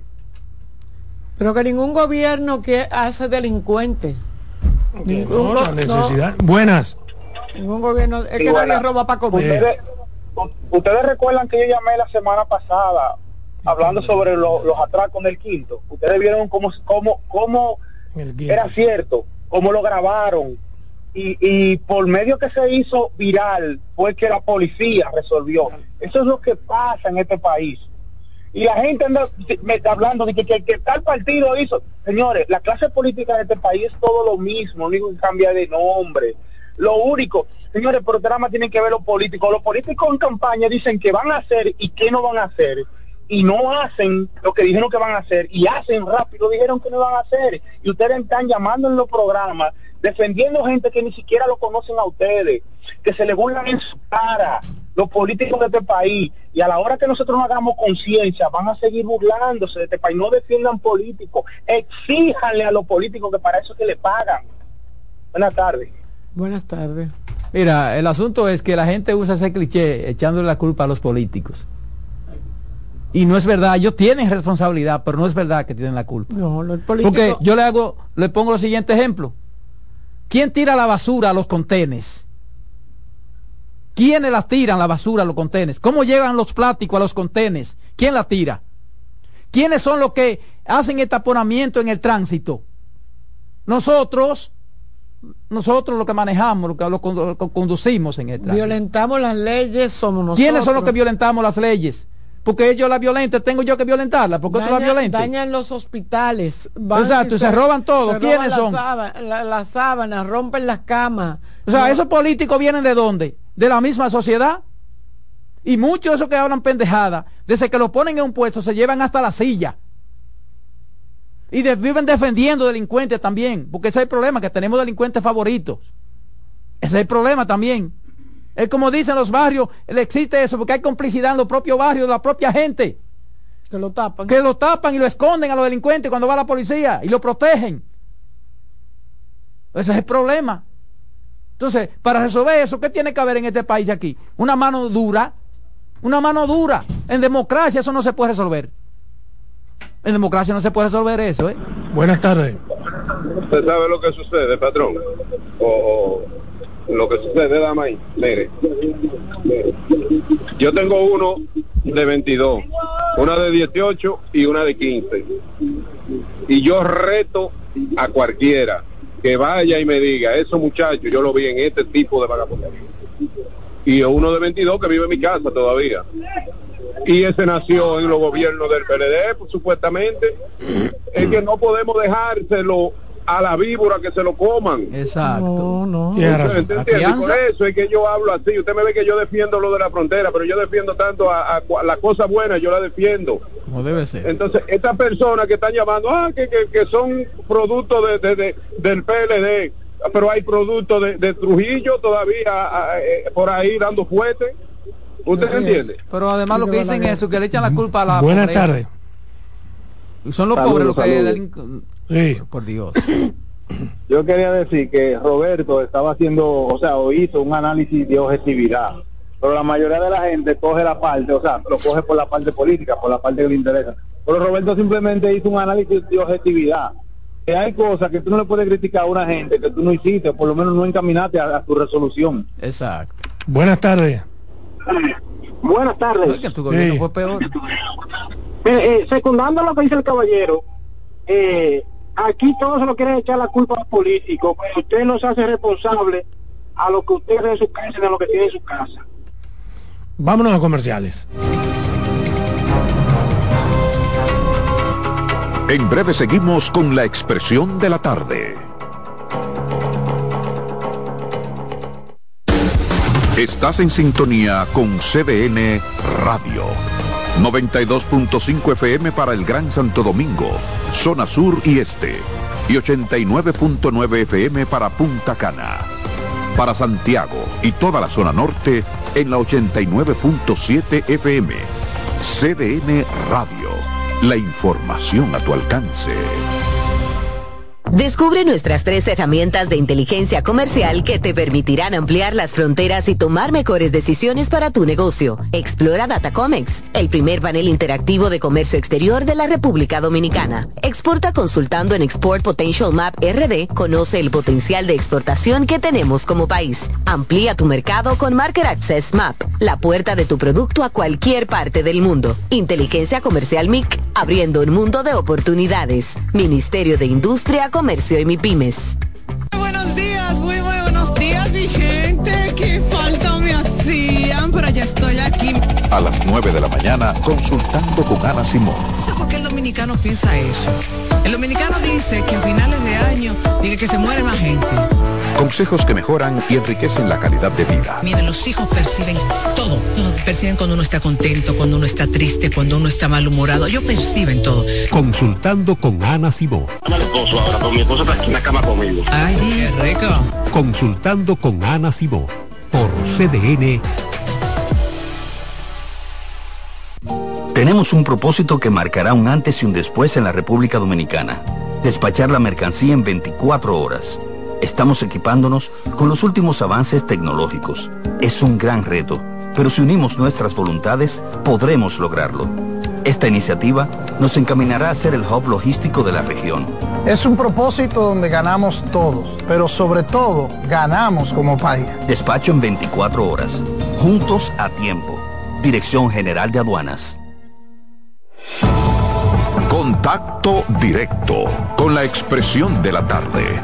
Llama al 809-683-8790. 809-683-8791.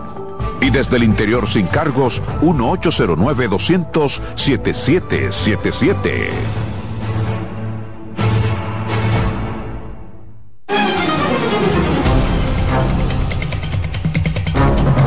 Seguimos, seguimos aquí en la mesa, la expresión de la tarde, son las 4.25 minutos, 4.25 minutos, el turno de la voz femenina de esta mesa, Carmen Curiel.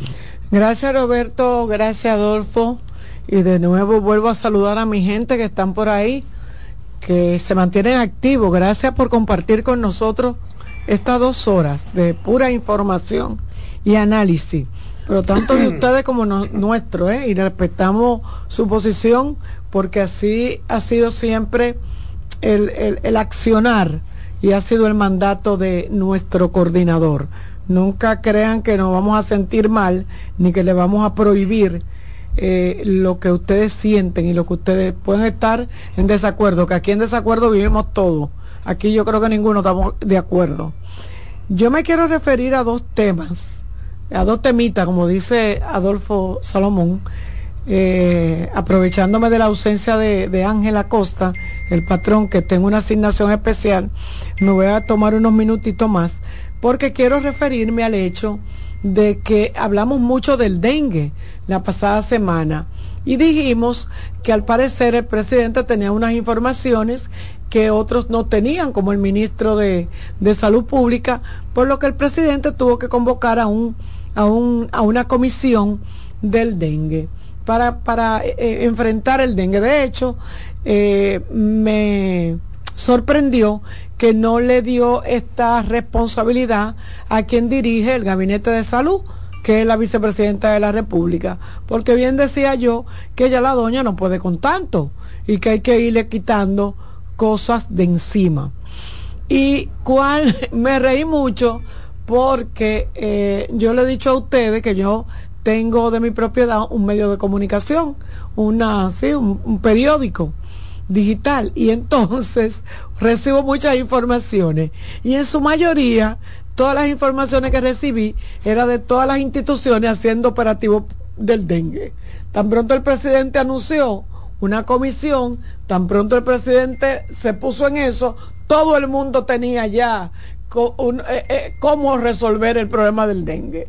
Vi la Liga Municipal Dominicana que compró bombas para fumigar, la mandaron para las alcaldías, vi al Ministerio de Educación, al mismo ministro que salió y mandó a sus 18 regionales a salir a las calles, vi todas las instituciones, todas las instituciones esperaron que el presidente de la República dijera, hey, hay dengue y entonces todo el mundo salió como si fueran eh, sin, sin, sin ningún tipo de, de, ni siquiera de pudor.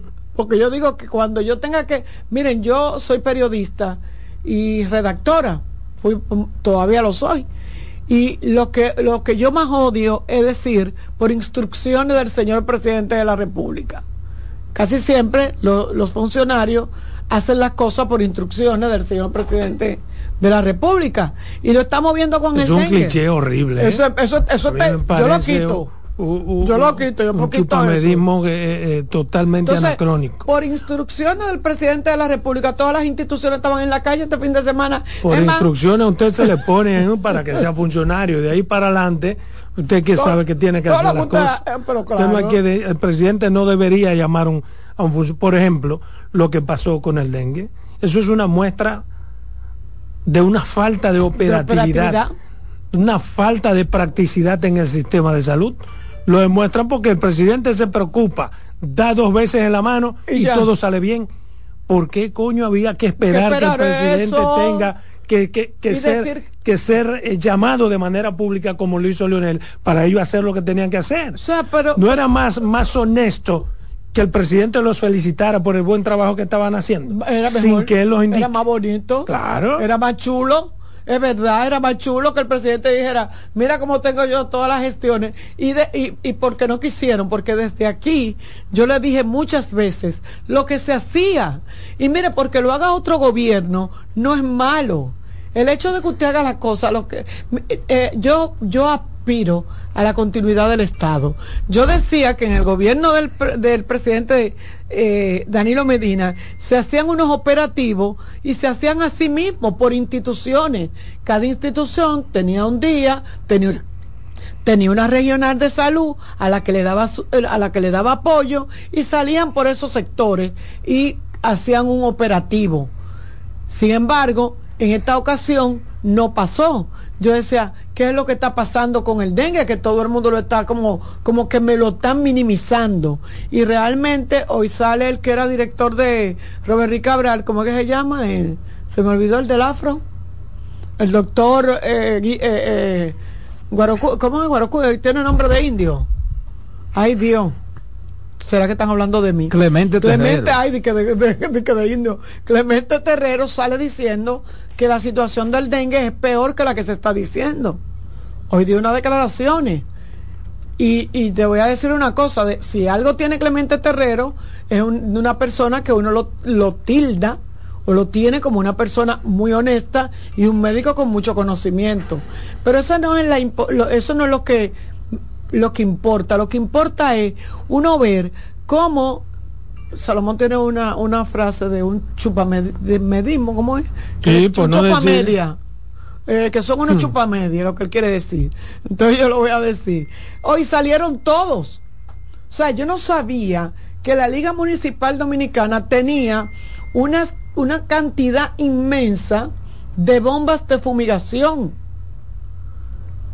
nueva entonces, me imagino que sí, que no fue un, proceso de emergencia que se compró, porque no, el presidente no dijo que hicieran un decreto para comprar bombas para fumigar por, de emergencia, o sea que a lo mejor la tenían ahí. Y se estaba, y se, de, este país hay que. Pues, esas bombas son nuevecitas, no podían tenerlas todas nuevecitas, como para qué. son bombas nuevas, lo que significa que las compraron. Pero ese no es el papel de esa institución y lo segundo es que hay que hacer una licitación para esas cosas, porque no hay una declaratoria de emergencia. No, pero ellos lo tenían ahí, igual a lo mejor. Bueno, no lo dudo. Para fumigar. Porque aquí hay gente que... vive de las crisis. Aquí hay instituciones y funcionarios que para los tiempos de lluvia rezan más que todo el mundo.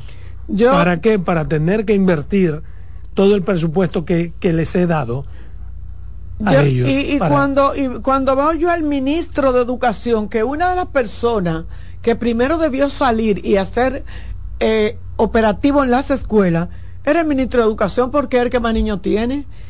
Él, él, el sector más vulnerable.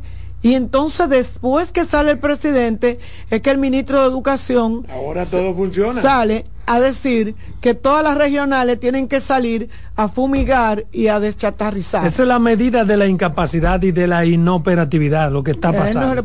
Primero, porque ahora todo funciona. Y segundo, porque mire con qué rapidez.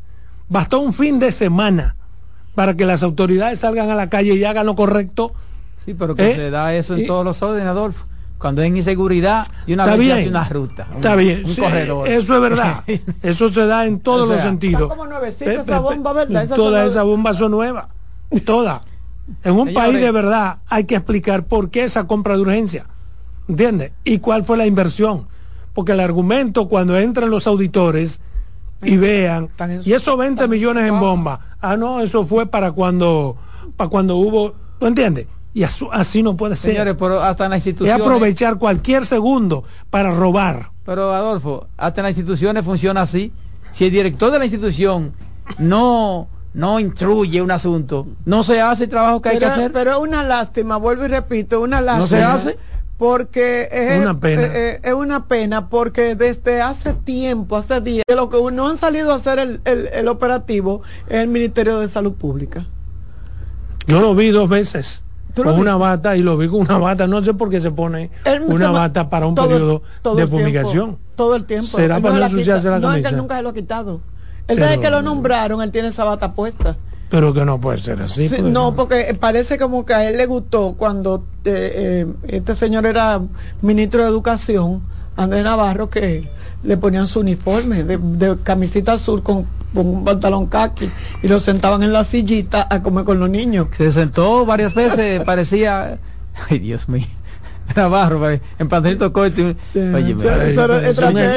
escribidor de cuentos infantiles que está asimilando Bueno, pero el señor, el señor, el señor de, salud pública, no lo he visto, el Ministerio de Salud Pública, no lo he visto sin la bata nunca, no sé qué le hace porque no consulta, en salud pública no consulta, lo que hace que un amigo me dice que no diga escribidor, que se dice escritor. Amigo mío, son dos cosas diferentes. Hay escribidor y hay escritor. Claro y yo dije escribidor con la intención de decir escribidor, porque no es lo mismo un escribidor que un escritor. Que hay muchos escribidores. hay muchos escribidores. Pero realmente de eso, de, en, esa, en ese aspecto, quería traerlo porque de verdad que me llamó la atención mucho ver cómo los gobiernos, cómo los funcionarios, y eso pasa con este gobierno pasan con otros, pero en este gobierno se ve más que los funcionarios, sí, pero los funcionarios de este gobierno necesitan obligatoriamente el go del presidente. Yo no sé por qué. Yo no sé por qué no tienen iniciativas propias. Los, los funcionarios de este gobierno no pero es que no ni siquiera iniciativa, es hacer lo que tienen que hacer. Pero es lo que te digo, pero no lo hacen. Porque no es crear nada, es hacer lo que tienen que hacer. Tienen que esperar que el presidente le diga, salgan, hay problemas con el dengue y todo el mundo tenía guardado bomba, todo el mundo tenía guardado cloro, todo el mundo tenía, todo el mundo tenía los mecanismos. Ese 63% de aceptación que tiene el presidente nace en parte de eso. Es de Sí, es de eso. Es, el presidente. se ve como un hombre que está trabajando, un hombre país. Sí, es que ese es el problema. Un hombre que tiene que meterle un dedo a sus funcionarios para que ellos puedan reaccionar. Pero también, además, y los gobiernos tienen responsabilidad en eso, ¿eh? Yo Porque si un funcionario no, no funciona, ¿qué es lo que usted tiene que hacer? Siempre he dicho que a Luis lo que le falta es que hacer en un decreto yo voy Tiene que apoyar a cada funcionario para que si no funciona, sabe lo que tiene que y hacer. Y tiene él que salir a dar la cara. Y no puede ser así, así no se hace nación. No, así no, así no. De verdad que me, me, qué bueno que, que, que, salieron a las calles, qué bueno que se está haciendo el operativo, qué bueno que se están haciendo las cosas que se tenían que hacer eh, antes de pero no importa, nunca es tarde. Eh, a pesar de que hoy eh, murió otro niño, pero bueno, esperemos que el dengue ya, su, la meseta vaya eh, en desclive y que con estos operativos que se están llevando a cabo, pues la situación mejore. voy a pasar a otro tema, que es el tema, un tema que yo lo traté la semana pasada y era con el asunto porque un oyente decía que, de qué se trataba y que no entendía lo del transporte escolar. Hoy específicamente es cuando se pone oficialmente eh, en ejecución el, el programa de transporte escolar. Y eh, aquí el periódico Diario Libre hace un, un recuento súper interesante de esa de ese, de ese programa, pero a mí todavía, igual que a la población, le va a quedar muchas dudas. Y yo espero que a partir de ahora comencemos a... Ese era el momento. Cuando se puso oficialmente, era el momento como de entregar un brochure o de mandar a publicar. Miren, esa portada falsa, como se le llama, que hacen los, los gobiernos, debieron de utilizarla hoy para explicarle la programación de las rutas. ¿Dónde van a estar esas guaguas instaladas para que los niños la puedan tomar? ¿Y cuáles son los sectores, aunque se saben, cuáles son las escuelas que van a ir visitando? Porque usted no, tiene, no puede hacer, no, si usted no sabe para dónde va, pues ya llegó. Entonces, si usted no sabe qué ruta usted tiene que tomar para ir al Liceo de Estados Unidos, usted se complica, tiene que estar investigando. Entonces, yo creo que debieron de, o en la escuela, debe de haber una programación y decirle a los niños y entregárselo a los maestros, un brochurcito, una pequeña hoja, donde tú puedes tomar la guagua y donde la guagua te deja. Porque es posible que tú tomes una guagua y la guagua te pierda y tú no llegues a la escuela a tiempo y que eso se te trastorne y trastorne la vida de tu familia porque un niño de 10 11 años, 9 años, 8 años, que se monte en una guagua, que quizás crea que lo va a llevar a su escuela cercana en Herrera y lo dejen los alcarrizos, eh, bueno, eso va a traer un contratiempo. Y es lo que yo estoy buscando, que se dé mucha explicación en torno a eso. El programa es chulísimo, el programa es maravilloso. Ustedes no se imaginan lo que eso va a lo que va a resultar de eso. Ojalá este programa lo puedan obligar que el Intran, el Intran, sí, que el Intran obligue a los colegios también hacerlo, porque no evitaríamos tener calles cerradas a las 8 de la mañana, siete y media y a la una y media de la tarde. Hay sectores por, en este país que usted no puede cruzar a esa hora, porque los, los papás de los muchachos llevándolo se cogen la calle y te la cierran. Almarrosa es un caos a las siete y media de la mañana porque los colegios tienen las calles para ellos y a la una y pico de la, de la tarde. O sea, ojalá que el Instran obligue a esos colegios a que tengan que ponerle guagua, a que tengan que poner transporte, para que los muchachos, para evitar ese carrerío, te hacen doble parking o doble parqueo. Y usted no puede, usted, ustedes no saben lo, lo beneficioso, la seguridad que brinda este sistema de transporte. Yo he visto niños, tres niños en un motor. Y tú dices, ¿y cómo lo dejan? Es que ese es su modo de transporte. Si el papá lo que tiene es un motor, ¿dónde lo va a llevar? Yo he visto niños, tres niños en un motor pequeño, porque ahí es que su papá lo puede llevar. He visto tres niños, he visto el papá y he visto la mamá también. También. Que por la mañana tuve y cualquiera iría contra que abusadores. no, pero ese es un medio. no es un abuso. Ese es su es medio. que tienen un motor el papá va a un sitio, los niños tienen que ir al colegio la mamá y la mamá a lo mejor va a trabajar en una, en una, casa, familia, en lo que sea. Pero por ejemplo hay otro caso que es peor. Cuando se manda, por ejemplo, el niño en un motorita, un motoconcho Solo. cualquiera, a 70 los motoconchos con su motachito ¿Tú lo atrás. ves que te pasa Oye, yo lo he visto que yo digo, no, Yo- no, pero yo, yo, yo, mi hijo yo no lo dejo. yo lo llevo hasta pie yo. Para que tú lo sepas. Yo lo he dicho. Óyeme, una cosa... Yo lo he dicho. Yo lo he visto en el ma- Yo no sé cuál es el. Mollito el- agarrado así, mira ahí. liceo. Y ese tipo con- en ese motor como... como Así Óyeme. mismo. Yo lo he visto en el. yo- oye, yo no Óyeme. sé qué, qué liceo queda por el malecón. Que usted ve esos motoristas con esos muchachitos eh, enganchados ahí. A mil en ese Sí, malecón. sí. Y esa patana, perdón, y esa patana que le cruza. Óyeme, que- pero...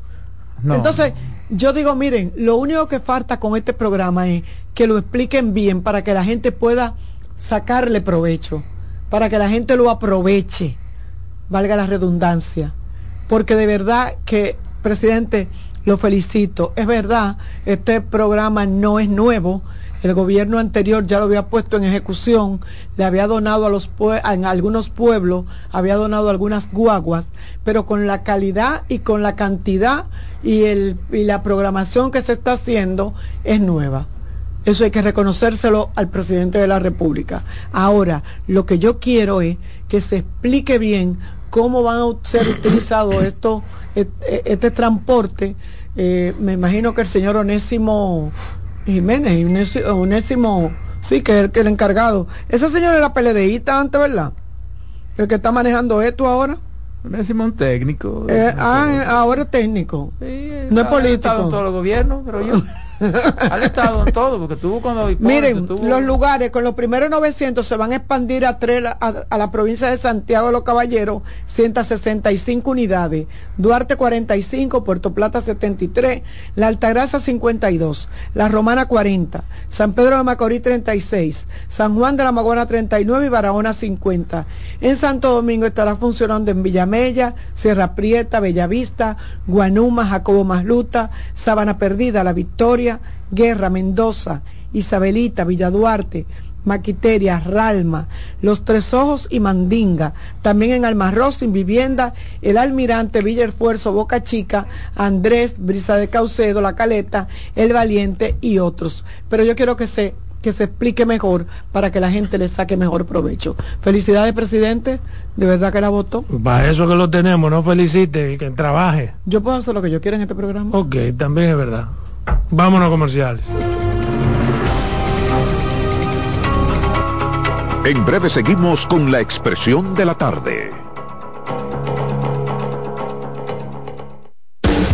Estás en sintonía con CDN Radio. 92.5 FM para el Gran Santo Domingo, zona sur y este. Y 89.9 FM para Punta Cana. Para Santiago y toda la zona norte en la 89.7 FM. CDN Radio. La información a tu alcance.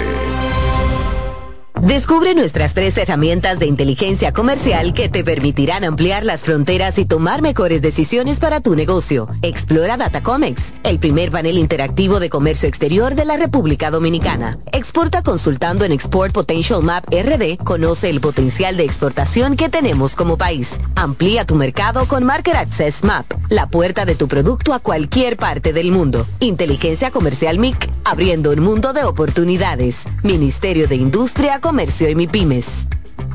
Tenemos un propósito que marcará un antes y un después en la República Dominicana. Despachar la mercancía en 24 horas. Estamos equipándonos con los últimos avances tecnológicos. Es un gran reto, pero si unimos nuestras voluntades, podremos lograrlo. Esta iniciativa nos encaminará a ser el hub logístico de la región. Es un propósito donde ganamos todos, pero sobre todo ganamos como país. Despacho en 24 horas, juntos a tiempo. Dirección General de Aduanas. Todos los domingos de 3 a 5 de la tarde, mi cita es con ustedes a través de CDN Radio en La Peña y Trova con Claudio. Aquí estuvo la lluvia y preguntó por ti.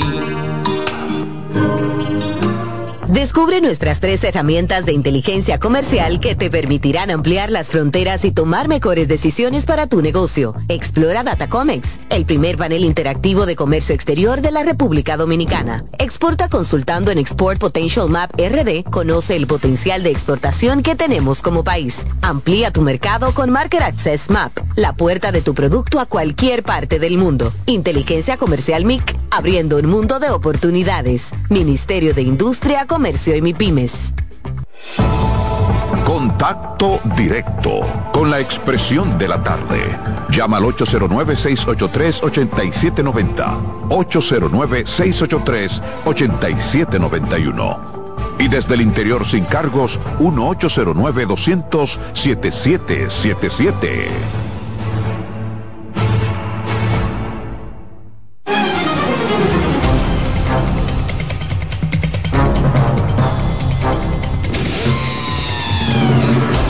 Seguimos, seguimos aquí. La expresión de la tarde, 4.47. ¿Quién es que está en empate con mira, Luis Abinader? Mira, pero él es el Déjate que tú, a ti te gusta mucho porque este es tu problema.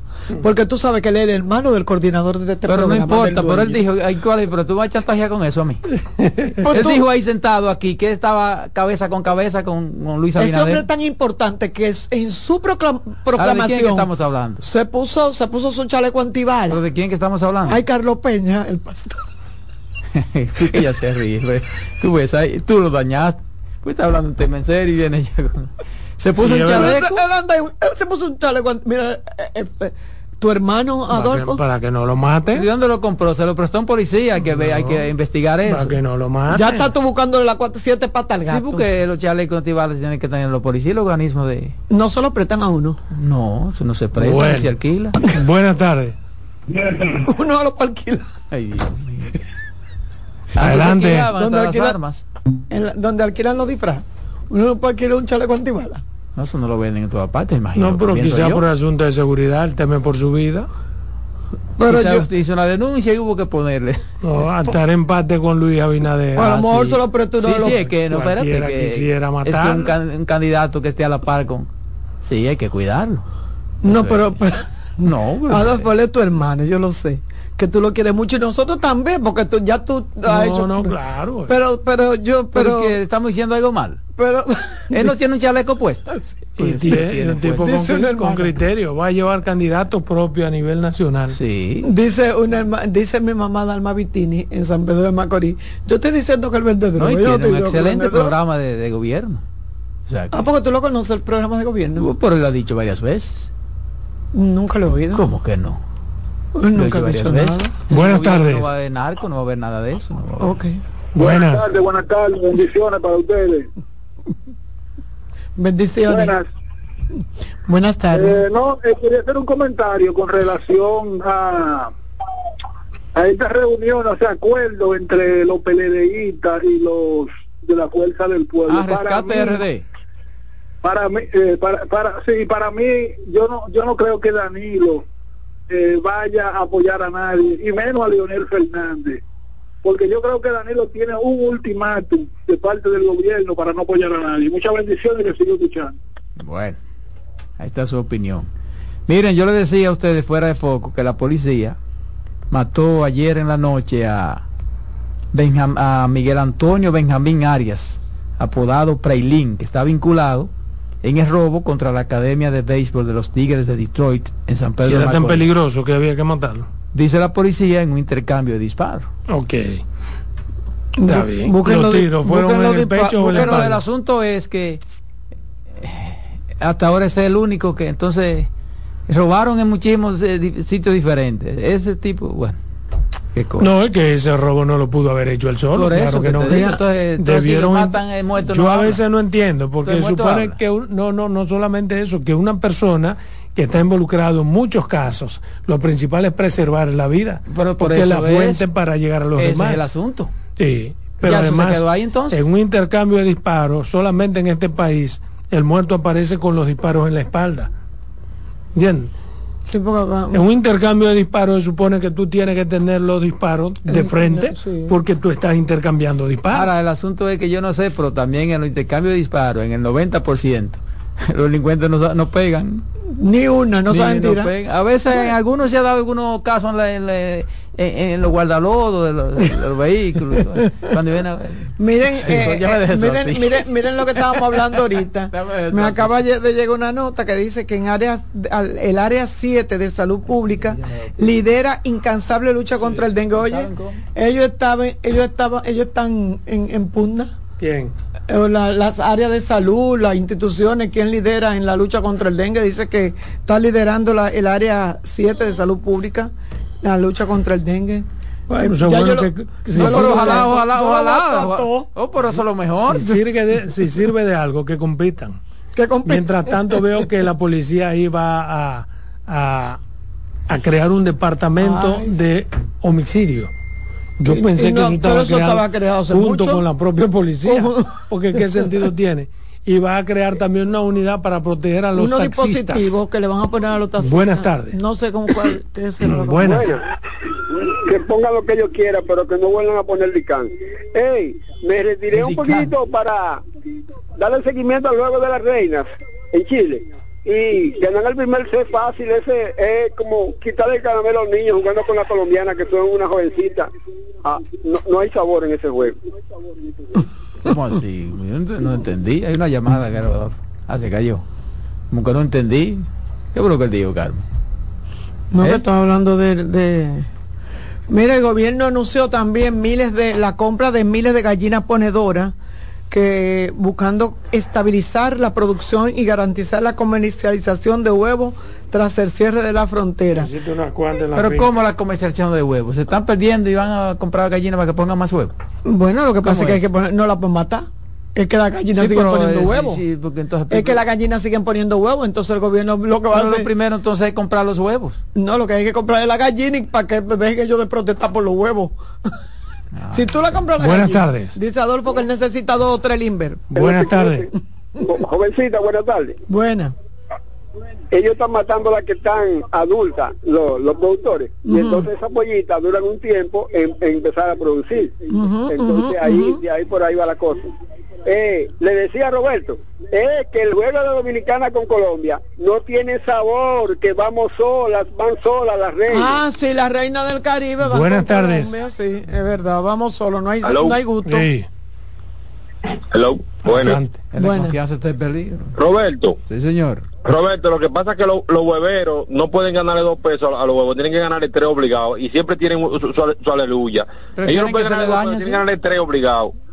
Oh, pero, ah, pero venga, es que yo no entiendo eso. Ellos prefieren no, no ganarse dos y que se dañen. Sí, así mismo es.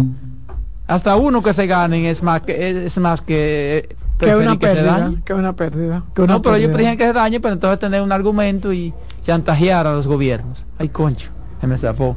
Terminamos, señores, por hoy. En breve la voz del fanático. Hasta mañana.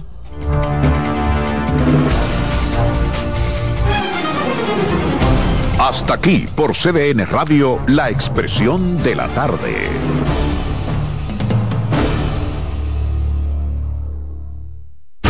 Escuchas CDN Radio, 92.5 Santo Domingo Sur y Este, 89.9 Punta Cana y 89.7 toda la región norte. En CDN Radio, un breve informativo. El gobernador del Banco Central de la República Dominicana, Héctor Valdés Albizu, anunció que el indicador mensual de actividad económica registró un crecimiento interanual de 3.1% en septiembre de 2023, la tasa más alta del presente año. Con este resultado, el incremento Producto Interno Bruto real en el trimestre julio-septiembre se ubicó en 2.6%, para un acumulado en enero-septiembre de 1.7%. En otro orden, el gobierno a través del Ministerio de Agricultura anunció este lunes que el inicio de compra de gallinas ponedoras para continuar estabilizando la producción de huevos con un subsidio de 50 pesos por cada ave. Durante una rueda de prensa, el ministro de Agricultura, Limber Cruz, dijo que se sacarán las gallinas de más edad que tienen disminuida la producción de huevos. Amplíe estas y otras informaciones en nuestra página web www.cdn.com.do. CDN Radio. Información a tu alcance.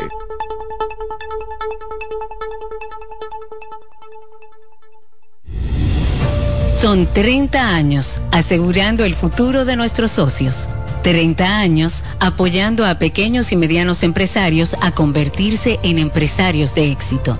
30 años aportando y ayudando a dinamizar una economía creciente, apoyando y fortaleciendo a los principales gremios empresariales que hacen vida en nuestra empresa cooperativa. Porque en Cooperativa Empresarial somos el motor que ayuda a impulsar la economía nacional contigo y para ti. 30 años de hacerte la vida fácil para alcanzar tus sueños. Cooperativa Empresarial, 30 años siendo tu futuro seguro. Lo mejor de lo nuestro. Somos una mezcla de colores bellos, rojo, azul y blanco, indio, blanco y negro. Y cuando me preguntan que de dónde vengo, me sale el orgullo y digo, soy dominicano hasta la taza. ¿Qué significa ser dominicano? Mi hermano humano siempre da la mano. Nada que nos una más que el orgullo que llevamos. Tomando mi café Santo Domingo, pues soy dominicano. No hay nada que nos identifique más como dominicanos que nuestro café Santo Domingo. Tomando mi café Santo Domingo, A lo largo de estos 57 años, en Patria Rivas entendemos tus miedos y preocupaciones. Hemos sido testigos de historias, lucha y superación, colaborando con resultados certeros que han traído alivio y tranquilidad. Nuestro deseo de aniversario es verte sano, brindando a tu salud. 57 aniversario. Patria Rivas. Tu mejor resultado.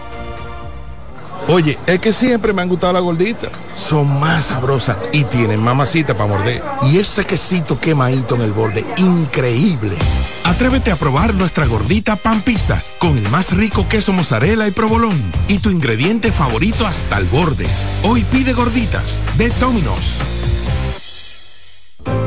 Que ahora Leonardo y 60 mil dominicanos más tengan su título de propiedad, lo logramos juntos. Gobierno de la República Dominicana. Entérate de más logros en nuestra página web, juntos.do.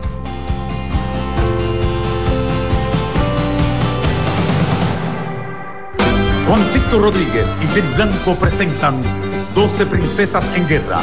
La comedia más aclamada en México llega a la República Dominicana con las actuaciones de Madison Díaz, Marta Cabral, Georgia Castillo, Paula Ferri, Irina Peguero, Melissa Santos, Rancelis de Jesús, Judith Rodríguez, Joanna González, María Tavares, Lía Briones y Jenny Blanco. Del 2 al 5 de noviembre en el Teatro Manuel Rueda. Dirección Jonie Mercedes.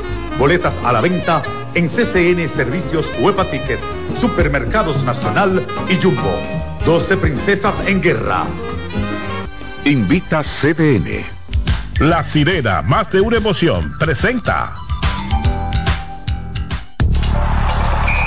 Actualízate en CDN Radio. Henry Urrutia conectó su doble 16 en su carrera este domingo por la tarde en la Liga Dominicana del Béisbol Profesional para seguir escalando posiciones entre los cubanos con más dobles en la historia del circuito dominicano. Para más información visita nuestra página web cdndeportes.com.do en CDN Radio Deportivas Ecmario Ugarte. Actualízate en CDN Radio. La información a tu alcance. La sirena, más de una emoción, presentó. Aviso, nuestros precios siempre bajos en miles de productos están aquí para quedarse. No hay prisa, tómate tu tiempo. Estarán aquí todos los días. Precios bajos todos los días. Resuelto. En La Sirena, más de una emoción. En CDN Radio, la hora 5 de la tarde. Desde ahora y hasta las 7 de la noche se escucha tu voz y un equipo de expertos comenta y analiza todo lo relacionado al mundo de los deportes. La voz del fanático. El primero interactivo de deportes y el más entretenido. La voz del fanático por CDN Radio.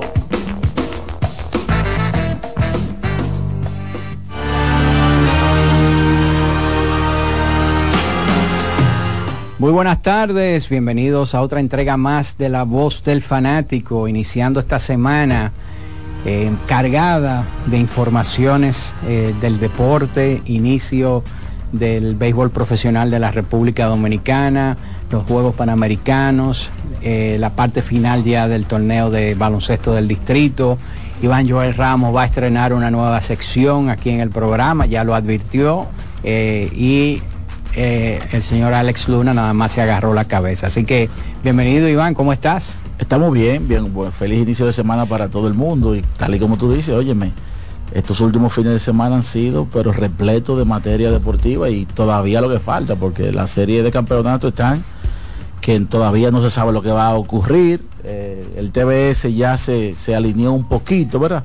A pesar de que fue una victoria, si se quiere, hasta pírrica, pero victoria al fin y entonces comienza el Lidón, los Juegos Panamericanos que están eh, muy bien y la verdad que la cobertura y, y, la producción ha sido excelente hasta el momento, o sea que eh, Dominicana está repleta de deporte. Bueno, y qué bueno que estamos repletos de materia deportiva y no de otro tipo de materia. correcto, correcto, correcto, Pasó por la mente cuando él, cuando él estaba esbozando. No, a usted de mí no le puede pasar por la mente. Cuando él estaba esbozando. No, no digo yo, pero que, qué bueno que es de materia deportiva. Correcto, correcto. Cuando él estaba esbozando la frase, yo dije, wow, wow.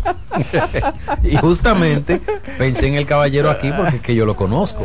Señores, buenas tardes, bienvenidos a todos gracias a Dios porque nos permite estar una semana más con todos ustedes.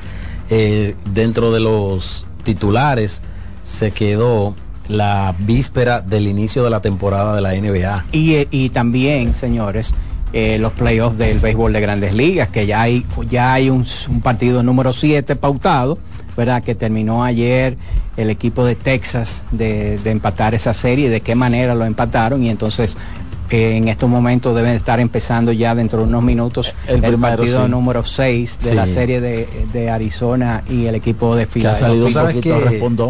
Adolis García es el hombre que ha tenido los pleitos y la, la- la- el- la- los dimes y diretes con, lo- con Houston.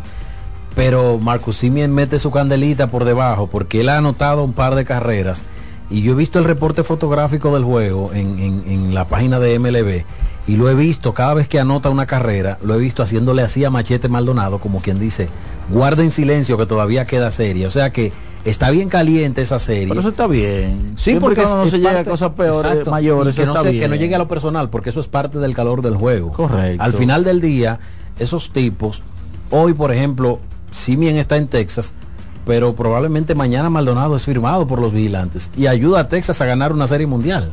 Y ese es el deporte. eh, eh, eh, siempre que, que no se pase de ahí. Por ejemplo, ayer, que yo estuve transmitiendo el partido de, el cuarto partido de la final, fue un partido muy físico, se dieron muchísimos golpes. Y, y yo me di cuenta de que a veces cuando hay un jugador que se dio cuenta que le dio duro a- a- a- a- al del otro equipo, en cuatro o cinco ocasiones fueron a tratar de, de ayudarlo a parar y ninguno de ninguno de los lados se permitió que, que lo o sea, lo esperaron, ayudara. esperaran a su compañero. Sin embargo, esos mismos jugadores luego al rato estaban en algún tipo muerto conversando. Claro. En medio de la cancha. Entonces, siempre y cuando no, no, no play. pase de ahí, pues el asunto, eh, yo creo que a nivel de deporte pasa muy bien. Con relación a la NBA, recordar que mañana, pues vamos a venir, ¿verdad? A, a dar, a dar algunos tópicos de lo que puede ocurrir. Mira, vamos a darle la bienvenida a Manuel Paredes, que está durmiendo en un colchón en forma de pebetero. Y era durmiendo, Eh, usted estaba aquí ahora. eh, es que ese hombre no ha dormido. fin de semana, como tú dices, Cargano,